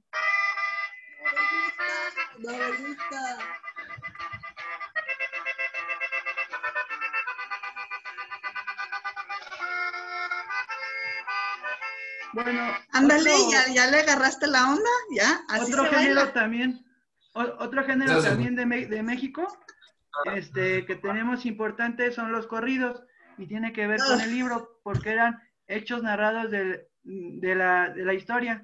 Este, actualmente ya se volvieron como historias de narcotraficantes que te cuentan hazañas de los narcotraficantes que los balacearon, no sé qué, pero pues a mí esa parte de corridos no me gusta tanto. Yo les quise poner un, un, un corrido que se llama Delita, que es de la, de la revolución. Ya es así. Bueno, luego se los comparto para que lo escuchen bien, pero es un corrido que habla de, que, de la revolución. Ese, ese sale en el libro, lo mencionan. Ajá, bueno, la, la primera canción que les puse de banda era una de las bandas más importantes, que se era El Recodo, junto con este señor que aparece aquí de morado, que es Juan Gabriel. Este, esas son las bandas. Entonces sería de mi parte, bueno, cabe Una pregunta, ¿puede que ser? El, el mariachi fue la primera canción que escuchamos de Luis Miguel y ese también es patrimonio Ah, el inmaterial de la mariachi. humanidad. Entonces, nuestra- entonces nos- lo que es nuestra música, nuestra comida, nuestra... Diego tiene una pregunta. Diego tiene una pregunta. Son patrimonio de la humanidad. Sí, ahora sí, perdón, Diego. Bien, eh, la consulta es con la música norteña que eh, pasé un, tema de, una cantante de Venado Tuerto que ella me planteaba el tema de los sombreros. Porque el sombrero Conway con las cumbias mexicanas y el sombrero de mariachi con otro tipo de temas. Es como que cuál sombrero usas, cuál ritmo cantas. Eh, y en cuanto a la cumbia norteña, tendría que ser como una mezcla de- del ritmo norteño que había en su momento con la cumbia colombiana cuando empezaron, cuando empezaron a hacer todas las, las novelas de Conway y demás, algo por el estilo. Es correcto, Palomita. Muy bien. Ah, bueno, cabe mencionar que el, el mariachi más importante de México es el, el mariachi Vargas de Tecaltitlán y este porque gracias a él se llegó a lo que es el mariachi moderno. Entonces, este que pueden ver aquí como ahora actualmente está. Ahí luego les paso unos videos de que yo grabé en vivo de ellos. Bueno, a ver la siguiente. Ah, no sé si se acuerdan que les pasé unos videos de, de arpa. Eso en el grupo, ese son jarocho. Métele velocidad, Pepito, porque apenas vamos a la mitad. Aquí, aquí tenemos los, de, los, los deportes que son na- nacionales. Van- Vanessa quiso poner lo, lo que son los gallos. A mí no se me hace de, de- deporte muy mexicano, pero Vanessa dijo que lo pusiéramos. Lo que aquí sí se puede ¿No ver, están por ejemplo, son... Los, Ajá, sí están discúlpame, prohibidos también. Pepito, pero aquí en Aguascalientes la pelea de gallos es deporte nacional, es patrimonio, y hay una canción que es el himno de Aguascalientes, que es la pelea de gallos, por si no te acuerdas. Bueno, bueno, pero pues así como que yo estoy muy... Yo en lo que son los gallos y los toros estoy muy en contra. Este... Lo siento, pero yo ya, Ah, sí, me callo. mío. También este, lo, lo que es la charrería, también estoy un poco en contra, pero pues es algo que se tuvo que hablar. Este, la, la charrería se, se hace en un lienzo que le llama lienzo charro. Primero empieza como por un carril y luego es como por un círculo. Se dice que es el deporte nacional, pero pues se hacen varias suertes, este, los piales y así, y se, se, se compite y se dan este, se dan puntaje y todo. Aquí como pueden ver son las adelitas, las mujeres que vienen a caballo, y aquí son los charros. Se O llaman sea, escaramuzas. Escaramuzas. Escaramuzas. Es que sí, perdón, es que la lo que lo que les decía yo es otro un rango que tienen dentro de la escaramuza, una disculpa. Este aquí el, el, el charro este hace como floreo de, de riata, que es lo que pueden ver arriba del caballo. También luego les paso unos videos, se hace floreo de riata a pie y se, y se va calificando. Aquí este igual las, mujeres participan, se hacen en equipos de a cuatro o cinco, pero casi son de, bueno, siempre son de a dos o de a uno, y ya en los campeonatos ya nacionales como de a cinco, que representan toda la delegación. Aquí también les puse lo que es la lucha libre. Este, como pueden ver, no es un deporte, mm, bueno, es un deporte nacional, pero en México se caracteriza porque se ponen máscaras y hay personas que van también sin máscaras. Se puede luchar, a veces luchan de máscara contra cabellera, porque el, del- el que es la cabellera no tiene máscara y es una deshonra como perder la máscara porque protege mucho su identidad nacional, ah, su identidad, perdón, de, luchador. Entonces, al quitarte la máscara se descubre quién eres. Entonces, nadie sabe quién es hasta que le quitan la máscara. Entonces, máscara contra cabellera, luchan la máscara. El que pierde le quitan la máscara o el que pierde le quitan la cabellera. O hay cabellera contra cabellera o hay máscara contra máscara. Sería lo mismo. Este, bueno, México también es importante porque ha sido dos veces sede del Mundial de fútbol. Este, bueno, de hecho va a ser tres veces. Tenemos el estadio, que es el Estadio Azteca, que es el estadio, es muy importante porque va a ser, si Dios lo, nos permite, el estadio tres veces inauguración, el único estadio en el mundo, tres veces inauguración de un mundial. Este, también hemos te- tenido unas, unas olimpiadas, este, entonces es muy importante también por eso. Este, otro deporte que no quise poner, pero es muy visto aquí en México, es el fútbol. Este, pero somos ahí medio entre buenos y malos. Luego tenemos, hablando de, de tradiciones, tenemos un día El Muy 68, importante. 74 y el que sigue, ¿no? Ajá. Mundiales aquí en México. Bueno, tenemos un día que, bueno, México es un país muy religioso, católicamente la mayoría son católicos. Este, bueno, y esto es algo, algo muy interesante. Mucha de la mayoría de los mexicanos, aunque tengan otra religión, veneran a la Virgen de Guadalupe o siguen a ella. Entonces, este, el Día de la Virgen de Guadalupe es el 12 de diciembre, que se celebra el día que apareció la Virgen de Guadalupe al indio Juan Diego, que entonces este, Juan Diego fue a avisar que la había visto en el Cerro del Tepeyac. Entonces, mucha, aquí estas fotos donde se pueden ver es en el Cerro del Tepeyac, donde se encuentra la Basílica de Guadalupe. De hecho, la Basílica de Guadalupe es más visitada en todo a nivel mundial que el mismo Vaticano. Entonces, este, aquí como pueden ver, así es el día del 12 de diciembre, van millones de gentes, millones de todos lados de la República y se van a hacer como así bailes, vienen cargando, este, hacen peregrinaciones ya le cambiaste. Ya, Pepito, perdón, pero es que sí, nos extendimos mucho. Hay que meterle velocidad. Ah, no, sí vienen haciendo peregrinaciones y todo. Bueno, el chiste es que ustedes pueden venir. Este, otro, otro día que le gusta mucho a Vanessa, eh, perdón, es el Día de, Muertos, donde se, le, se recuerdan a nuestros seres queridos y se viene, ustedes pueden venir. Se hace también aquí una feria muy importante a nivel mundial. Que, a ver, dale la siguiente foto. ¿En dónde, ¿en dónde se hace, en, dónde se hace esa feria de los muertos? ¿En dónde? No, es en Es una, es una feria, la que yo les estaba diciendo, de dulces tip. Sí, así tenemos los... de Toluca. Bueno, pero aquí también en Aguascalientes está el Festival de los Muertos, de la Calavera. Ah, bueno. Sí, en cada, en, cada lugar se, se celebra de, tiene como su festividad, pero la que yo me refiero es la Feria del Alfeñique, porque si, a ver, pasa la siguiente diapositiva, por eso le estaban. NASA, todos los mexicanos, el día, bueno, un poquito antes del 1 y 2 de noviembre, todos en nuestra casa ponemos el altar, así como en la película de Coco. Todo, bueno, al menos yo lo hago, no sé ustedes. Qué lindo. A ver, la siguiente imagen, porfa. Ya le puse. Ah.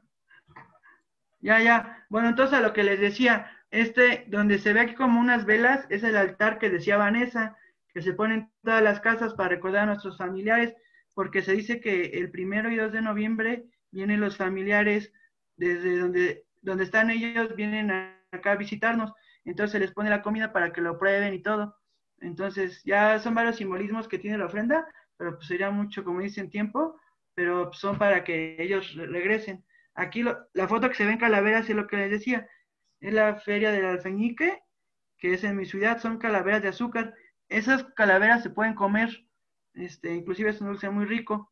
Aquí, a partir de que se hizo la película de Casino Royal, ah, creo que es Casino Royal, o no me acuerdo cuál, una película de Yes Bond salió grabada en la Ciudad de México y aquí en la película de Yes Bond salió un desfile del Día de Muertos y todo el mundo a nivel mundial pensaba que se hacía el desfile del Día de Muertos y no se hacía ningún desfile. Entonces la Ciudad de México dijo, de ahí nos agarramos, e hicieron ese desfile, como pueden ver ahí las fotos, y ustedes pueden venir años con, año, a, bueno, este año que se haga por lo del coronavirus, pero ustedes pueden venir a ver el, desfile al estilo de Yes Bond. Ya cada año va cambiando. Caliente siempre se hacía el desfile de muertos. Al ratito les explico por qué. Ajá, bueno, a ver la siguiente. Las Catrinas igual son muy representativas, Diego, en México. Las Catrinas, sí. ¿Ya le cambié? Sí, sí. La siguiente imagen son las, son las artes, hay artes mayores y menores, se les va a decir Vanessa, ya no me meto más. Solo les, como les decía, mi idea era animarlos a que vinieran, vinieran a visitar México y son las artesanías los que les voy a hablar. Este es eh, aquí abajo donde se ve como piel, es la talabartería y se puede ver ahí algunas piezas de talabartería, que es piel, es el tratado de la piel, se usa mucho en la charrería. Aquí tenemos la foto de abajo, es el, árbol de la vida que representa este, la creación de, todo el universo, desde que Dios creó la tierra, Adán y Eva y todo. Este, incluso vienen pasajes bíblicos. Ya actualmente el premio de la Fórmula 1 eh, que se entrega en México es un árbol de la vida. Este, luego aquí este, hay un, este, ¿cómo se llama? Una cerámica que se llama talavera. Esta color azul es talavera reina, que es de Puebla, pero hay otros tipos de talaveras también en México. En San Miguel de Allende también hay mucha talavera, este, pero esa talavera reina es de Puebla. Este, aquí sobre los, los, los bordados, los mejores bordados son ahí por la tierra de Aldrin, yo creo. También tenemos bordados mazaguas, son otro estilo de bordados, pero este estilo de bordados como el que se ve ahí es de la tierra de Aldrin. Tenemos estas muñecas que se originaron en Toluca, que son las muñecas como de, trapo, este, también es una artesanía muy bonita, y tenemos, bueno, se supone que una persona un día soñó con unos seres como mitológicos, y pues creó este, los alebrijes, y ya hay alebrijes de cartón, que vienen de las, son de la Ciudad de México, de ahí los copiaron, y se hicieron estos de madera que ahora se hacen en Oaxaca. A ver, la siguiente, sí. Hay más artesanías, pero son las que más quise representar. Ya esta parte de arte se supone que, la, que es a cargo de Vanessa, me pidió que lo dijera, entonces por eso no dije nada de la Catrina, porque lo voy a decir Bueno, pues yo, les voy a decir súper rápido porque ya nos extendimos de tiempo.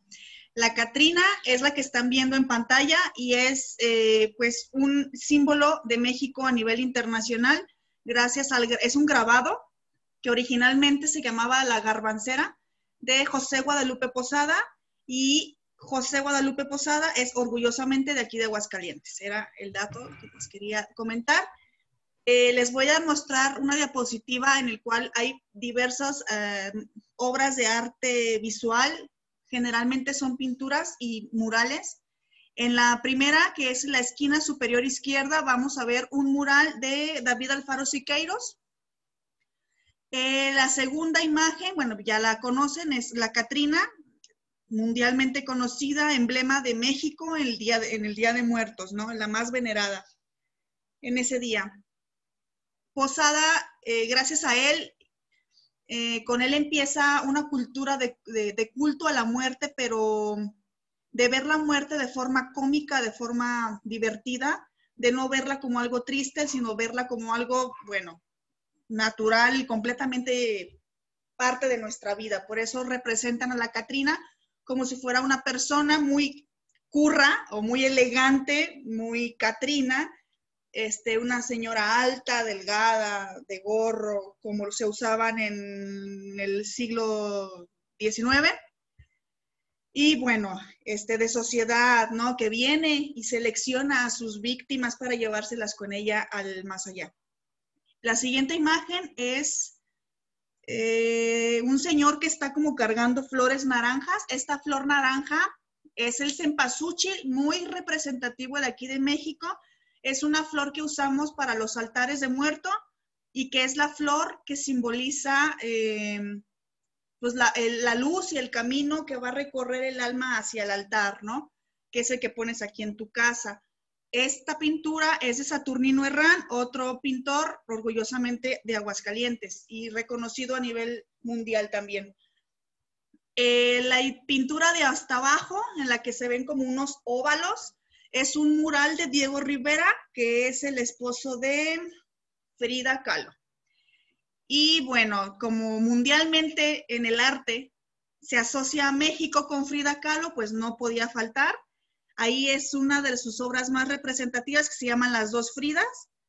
Y pues bueno, quiero que sepan que hay muchísimas otras pintoras en México que son mucho mejores que Frida Kahlo y me gustaría que las conocieran. Un, ejemplo es allá arriba, La chica del cabello blanco, es una obra de Remedios Varo, que ahí se llama Saliendo del psicoanálisis o algo así. De verdad tiene una obra mística muy interesante, surrealista. Cabe destacar que tanto Frida Kahlo como el Remedios Varo son obras surrealistas y a mí en lo personal me se me hace más interesante la obra de Remedios Varo, tiene como más propuesta tiene más simbolismo. Y bueno, es solo un ejemplo.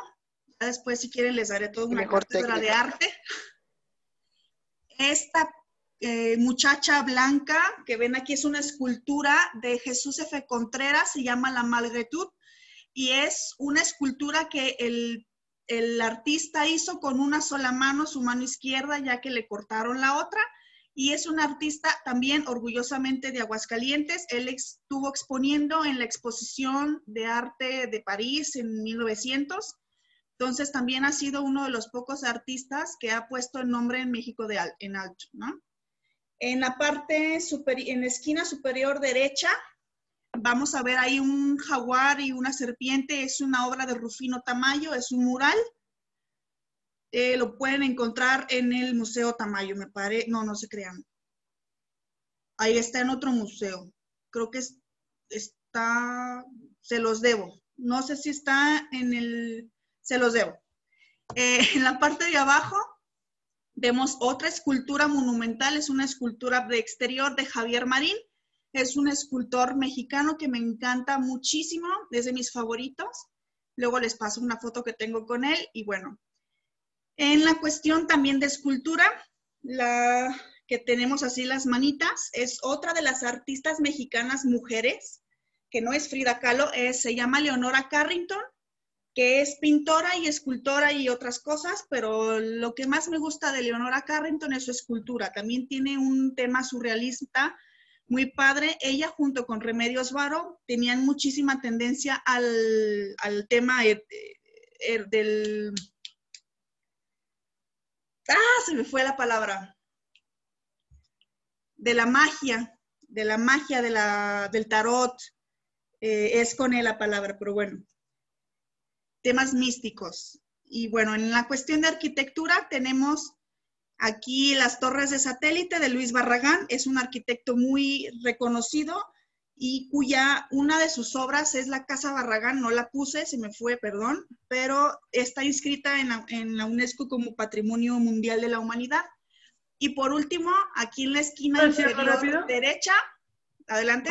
este, sí, nada más, este, este Luis Barragán tiene el mayor premio de arquitectura, que es el equivalente al premio Nobel, y todo lo demás, y al Oscar, y es en arquitectura, entonces es uno de los más importantes del mundo.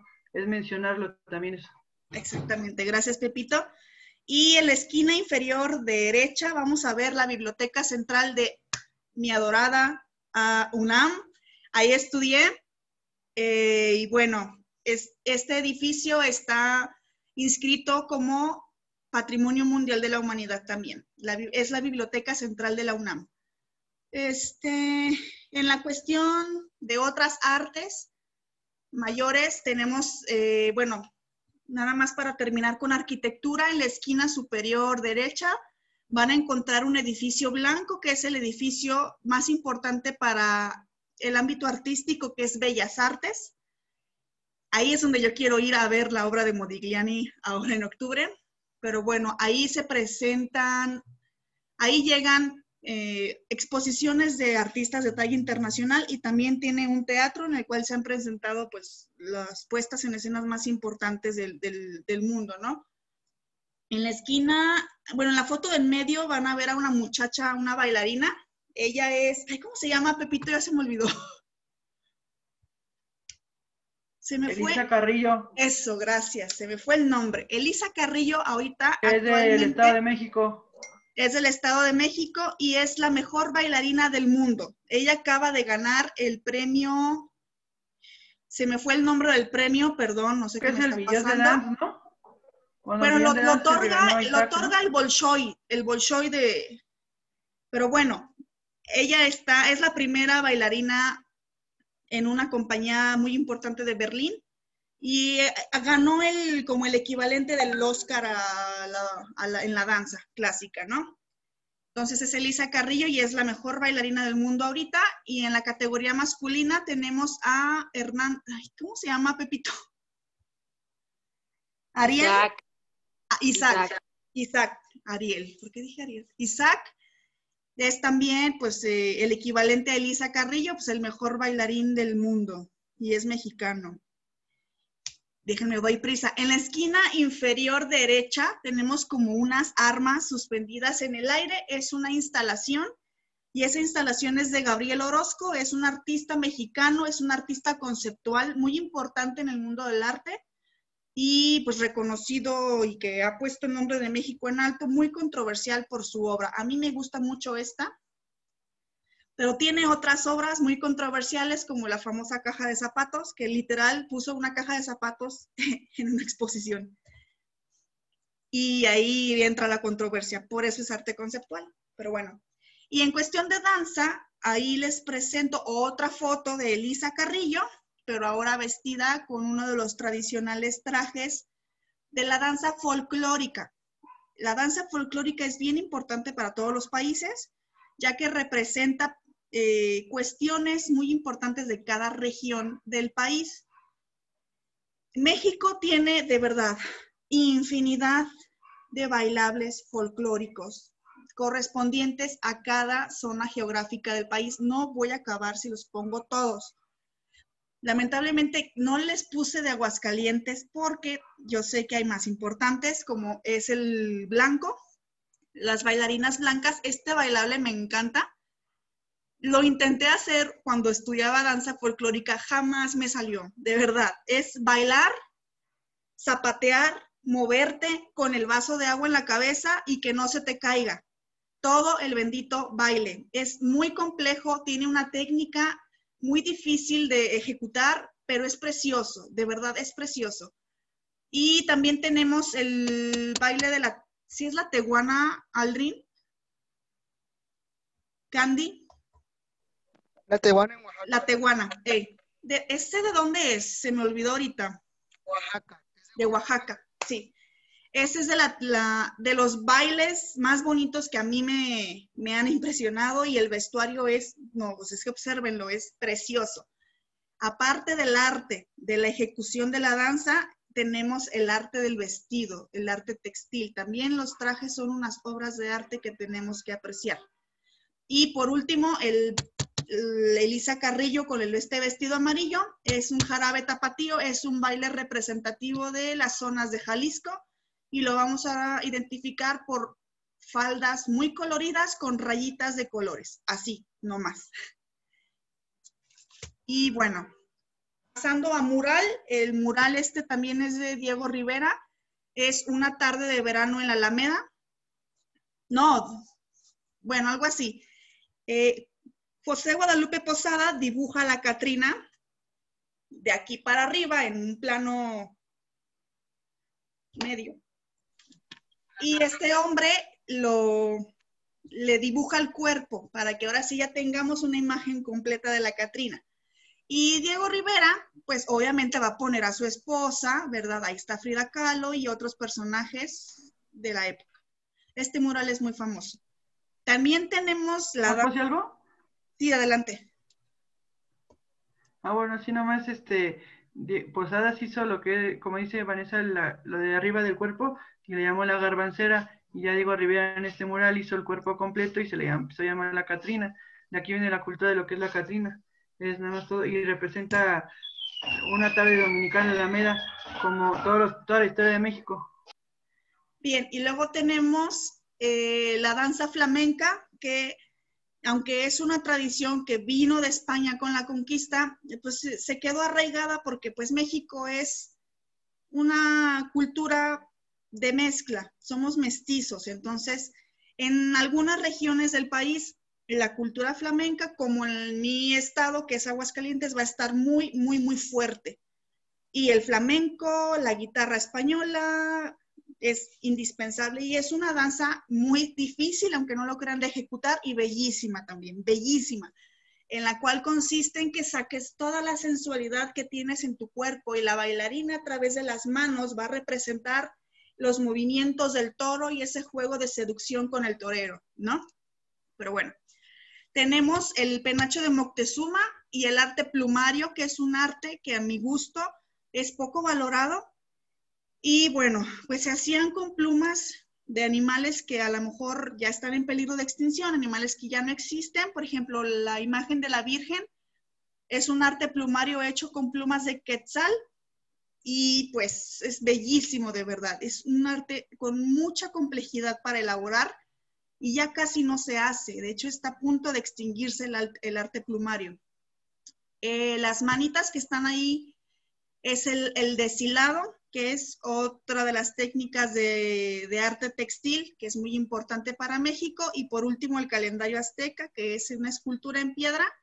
Es un bajo relieve, que bueno, pues el calendario azteca es un símbolo mexicano por excelencia y que te narra ahí toda la cosmogonía, toda la historia de las eras de, los, de la humanidad. Luego sé leer el calendario azteca, si quieren luego les digo qué dice el calendario azteca.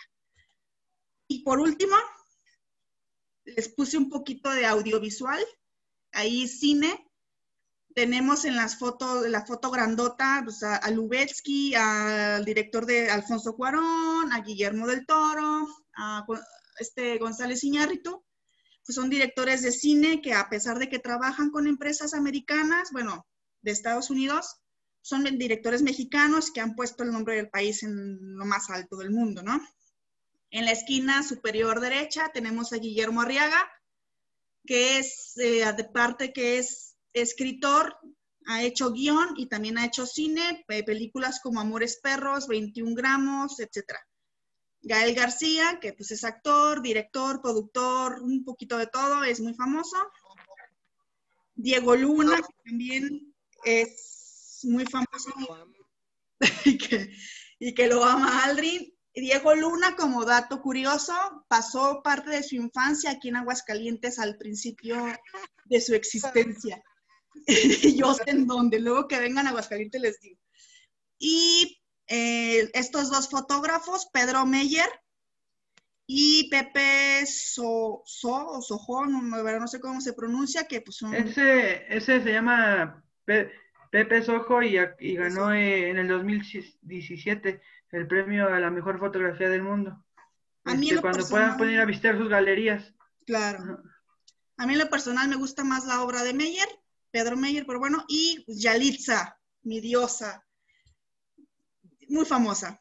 ¿Por qué es famosa Yalitza? Porque sale en una de, en una de las películas de Cuarón, está la de Roma, y eh, al ser en su primer película, fue nominada al Oscar y la gente la rechazaba mucho por ser indígena y por no cumplir con los estereotipos de Hollywood. Entonces, pues por eso llama mucho la atención y me da mucho gusto que una persona indígena este, pues, esté a la altura de pues, estar nominada a un Oscar y pues ya. Es todo. Ahí como foto final les pongo las típicas piñatas mexicanas que se rompen en Navidad prácticamente, buenos cumpleaños y un poquito de la vida de los mercados. Y ya, vengan a México, aquí los. Ah, algo que acabe algo que acabe mencionar ya para terminar con la foto de las piñatas que puso Vanessa, este, algo muy, muy importante de México también son este, la época navideña, donde se rompen estas, estas piñatas que representan los siete pecados capitales, y aparte se hacen unas pastorelas el recorrido de, de, María hasta llegar a Belén, donde el diablo lo, la tienta y todo, para que no nazca el, niño Jesús. Y pues ya tenemos el día de, Reyes también, y ya es todo. Se come una rosca de Reyes, y a quien salga el niño, luego tiene que dar tamales el día 2 de la Candelaria. es otras fechas muy importantes de México. Bueno, Cabe mencionar que parte de, bueno, parte de mi presentación me ayudó Vanessa y me ayudó mi hermana y parte de la otra presentación nada más la hizo Vanessa. Entonces, por eso mucha influencia de Aguascalientes. Muchas de las cosas no son tan, tan así, bueno, tan nacionales, pero son más de Aguascalientes la parte de Vanessa y la mía traté de ser más de México. pero, pues, pues, no, sí, pero mucho de lo de Vanessa es de Aguascalientes. Entonces, por eso es lo que, y bueno, nada más para terminar la parte cultural, eh, Chabelo no se sabe si es mortal, pero les platico que cuando vivía en la Ciudad de México, me tocó ir a un al programa de Chabelo y yo no sabía que tres meses después el programa ya se iba a cancelar para siempre. Entonces, para mí fue como una dicha poder asistir a la grabación de un programa que desde niña yo he visto y para mí es muy importante Chabelo y de verdad que si se llega a morir, ojalá que no, yo sí voy a estar de luto porque Chabelo es muy importante para mí y no se burlen de ah, Chabelo. Hay, una, hay una artista mexicana que es de, música como ranchera que se llama Chabela Vargas. Bueno, no es mexicana, nació en España, pero ella dice que los mexicanos nacemos donde la chingada gana se nos da. Así que hay muchas personas que, que no son de México, pero son como si fueran mexicanos. ahí se incluye la, una de las autoras que Vanessa recomendó, la que nos peleábamos. Entonces recuerden, los mexicanos hacemos donde la chingada gana se nos da. Ok. Chicos, Algo este... recargar, Sí. antes de que termine esta exposición, es que sí conocimos una parte de, como lo dijo, hablar de México es súper extenso, el sur de- del país, eh, particularmente Chiapas, Oaxaca, Guerrero, por aquí también está Yucatán, son otras ondas, o sea, es súper indígena, hay muchísima, este, es una cultura totalmente diferente porque aquí estaban los mayas, había muchas culturas que predominaban en esa época y con la conquista como que le dieron un realce más importante, ¿no? Entonces también es importante mencionar que el par- la parte sur del país tiene como otro universo de cultura, de música, de gastronomía, eh, textil, es como, muy indígena. Estoy celoso porque esa presentación está incompleta. Ah, cabe, ca- cabe mencionar también que tenemos el, el parque de diversiones más importante del mundo, que se llama Xcaret, y tenemos este año la ciudad más importante del mundo para visitar turísticamente, ganó la ciudad de Oaxaca, el año pasado ganó otra ciudad mexicana que se, que se llama Mérida, y así nos vamos con San Miguel de Allende. Entonces, ¿para qué les digo esto? Para que vengan a conocer. No, de verdad, sí fue muy difícil resumir todo lo que es la cultura de México para una hora, de verdad, es que no, es grandísimo. Pero bueno, le damos un aplauso a Pepito por su moderación y aquí le, entregamos el reconocimiento. Rotalectores, Pepito, agradece. sos moderadora. Cállate, cállate. Nadie dio nada, nadie dio nada. pero- ¡Diego! Bueno, ya, agradece a nuestra querida Me rotalectora. llevaron a México, literalmente. Ahora quiero ir a México. Aquí pasa te esperamos. Nasa. Aquí tienes casa. Tienes muchas casas en muchas partes de México. Por hospedaje, no se preocupe, no van a pagar hospedaje ni comida. Muchísimas gracias. Lo mismo Bueno. ustedes. Ven- Vengan a Argentina cuando les presentemos Argentina y lugar sobra. Muy bien, El carne y el asado no falta. Vale, pues ahí está tu reconocimiento, Pepito. Muchas gracias y gracias por la observación al público presente, que no falta, ¿verdad? No falta. Pero bueno, este, antes de que se me vayan, vamos a tomarnos una foto antes de, de que se vayan. Alejandro, por favor, prenda su cámara, despiértese. ¿Del libro? Eh, pues es que no vamos a hablar del libro porque de verdad ya nos extendimos bastante el tiempo. Yo creo que lo vamos a dejar para la siguiente. Ay, Póngase el su moderador sorpresa para la siguiente. Sí, este, Lady, también que salga en la foto. También, también estuvimos escuchando los dos. No sé si Ah, va- si va a haber un perfecto. tiempo para, para devoluciones de la presentación. Muy bien, Lady, qué gusto saludarte. Nosotros Hola. estuvimos escuchando los dos porque, bueno, yo les, les- les comentaba en secciones anteriores, nosotros estuvimos en México el año pasado, estuvimos eh, planificando algún viaje y, bueno, de- dentro de los países que nos llamaban la atención era la cultura mexicana. Nos dio un poco de trabajo con las agencias de viaje porque todos nos querían llevar a, a las zonas de playa, Cancún y, y- y demás. Y nosotros decidimos ir unos días a Ciudad de México, entonces, bueno, eh, no es lo como lo común o, o lo, o lo que venden las agencias turísticas, entonces nos dio un poquito de trabajo. Tuvimos cinco o seis días en Ciudad de México y después terminamos eh, un- unos días en, en- en la playa, así, en, bueno, en Can- Quintana. Roo, eh, donde nos comprometimos además. Y- así que tenemos mucho, muy lindos recuerdos de, de México, de la comida, de la gente y, y de su historia. Creo que escuchándolo a ustedes me quedo con la sensación de que hay tantos Méxicos como mexicanos, ¿no? Porque es un país muy amplio, incluso a ustedes se le, se, se le hacía difícil lo que uno decía, al otro lo quería complementar. Así que bueno, disfruté mucho la presentación. No sé si Lady querés decir algo, te dejo el paso. No, yo también, yo la verdad que estaba acá de costado y me recopé, la empecé a escuchar y dije, subí un poco el volumen que me sumo. Y sí, la verdad que que, bueno, como turistas creo que conoces muy, muy poco de, de lo que es realmente la cultura. Entonces estuvo, estuvo bueno esto porque nos amplió un poco más. Y, podemos seguir conociendo si quieren, vamos. Yo curiosamente me, siempre me llama la atención de eso, del México como del pasado, ¿no? Y nosotros fuimos a ver México del futuro también, porque imagínense, nosotros vimos en, acá en Uruguay que hay mucho menos desarrollo, mucho menos tecnología, rascacielos, eh, y nosotros fuimos a ver en México de, no sé, de, Carlos Slim, por ejemplo, que suena mucho acá, ¿no? En México rico, en México... Eh, White y siempre veo como que eso, incluso en las fotos de Pepe, era como siempre naturaleza y siempre como esa...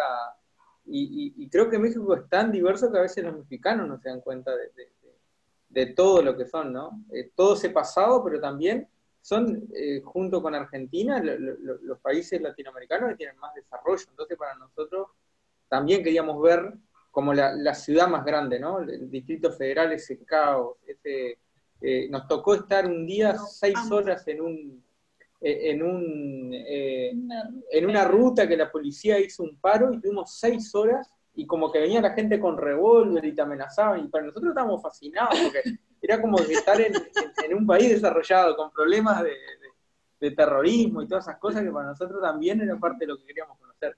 Y, pasamos horrible, ¿no? horrible. La policía como que cortó y nos dejaba entrar a Ciudad de México. Nosotros veníamos de una de las pirámides de Teotihuacán y tuvimos ah, seis horas discutiendo con el ómnibus y, y, decía, no, viene, claro, era todo un embotellamiento y, empezaba a venir tipo bandas de con motos y, y asaltando a la gente y, nosotros estábamos ahí con mexicanos y eso, y estuvo buenísimo. Estuvo. Después tomamos un Uber, bueno, después tomamos Sí, nos mandamos caminando, todo. Ay, qué padre. Teotihuacán está muy padre también. Qué bueno que lo vieron. Es visita Y bueno, y de la comida nos traje. Acá tengo en casa, tengo. Lady no come mucho como yo, pero picante. ¿Engordar? Tengo el tabasco, tengo varios, tengo. Y, después, tipo, cosas que nos trajimos de, de, de comida cuando podemos probamos algo siempre, así que bueno, un gusto participar y revivir todo esto. Qué bueno, los, los extranjeros que vienen aquí siempre regresan más gordos, ¿sí o no, compañeros? ¿Sí o no? Nosotros, nosotros sinceramente pasamos muy mal con la comida y nunca dejamos de comer, pero nos caía todo mal, todo mal. Incluso les contamos una cosa que a mí me gusta contarla, que nosotros el día del compromiso, que nos comprometimos de noche, después de una cena en el, estábamos en un hotel, pasamos en el hospital la noche, esa de compromiso, porque estábamos, que no aguantábamos más ya, y, en el los días que tuvimos, no pudimos tomar nada tampoco, porque estábamos mal, mal de con la con todas las enfermedades de viajeros por la comida. Hubieran tomado su maicena con Coca-Cola. En el frigobar teníamos, habíamos ido a la farmacia y habíamos comprado suero, y era lo que tomábamos, estando en un all inclusive, tomábamos suero, lo comprábamos. Era como... La noche de compromiso pasé toda la noche eh, internada pasándome suero y Guzmán en una camilla al lado porque había consultado, porque a él lo habían dejado esperando afuera. Y como él también estaba medio mal, dijo, yo también estoy mal, déjenme pasar. Y terminamos los dos internados. Así que bueno. ¿Qué, qué noche de compromiso tan original. De verdad. Oye, yo soy de la idea que ya termines la grabación, ¿no? No, no, ahorita. y bueno, Pepe siempre lo siempre Pepe Pepe, tranquilo que lo primero que le dije a Lady es que no estabas en el baño, que, que estabas en el living.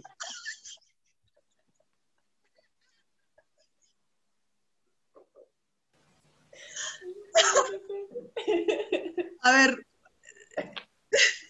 es que la cocina, vamos a contextualizar un poco, la cocina de Pepe parece paño y siempre le echamos burla por eso. Pero bueno, chicos, abran su cámara, bueno, pues nada más Pepe. Ahí me voy a parar. pero ponla como siempre, Pepe, para que parezca baño. Ya, Vamos a la foto. Una, dos, tres. A ver, espérate otra vez, dame un segundo. Sí, porque no puse mi banderita. Ni mis 20 pesos de gasto. Ahí está. Una, dos. ¡Ay, qué guapo, Diego! Mira nomás. Ahí va. Una. ¡Ay, mira tu falda, Candy! ¿No te puedes hacer más para atrás para que la luzcas más? Ay, yo bien mandona. Es que estoy chaparrita.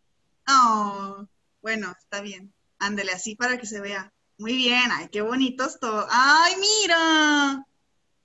¡Qué detalle! Muy bien, me encanta Guzmán. Mira nada más su. Es el refri, ¿no? Supongo. Sí, ok, ahí va pues. Una, dos, tres. Va otra. Déjenme acomodo mi rebozo, ¿verdad? Ahí está. Una, dos, tres. Listo, chicos, muchas gracias. Y esto fue todo por el día de hoy. Así concluye una sesión más de Rota Lectores. Mi nombre es Vanessa Velasco y los invito dentro de 15 días para hablar del libro Los de Abajo de Mariano Azuela. Muchísimas gracias por escucharnos. Te esperamos en la próxima. Adiós.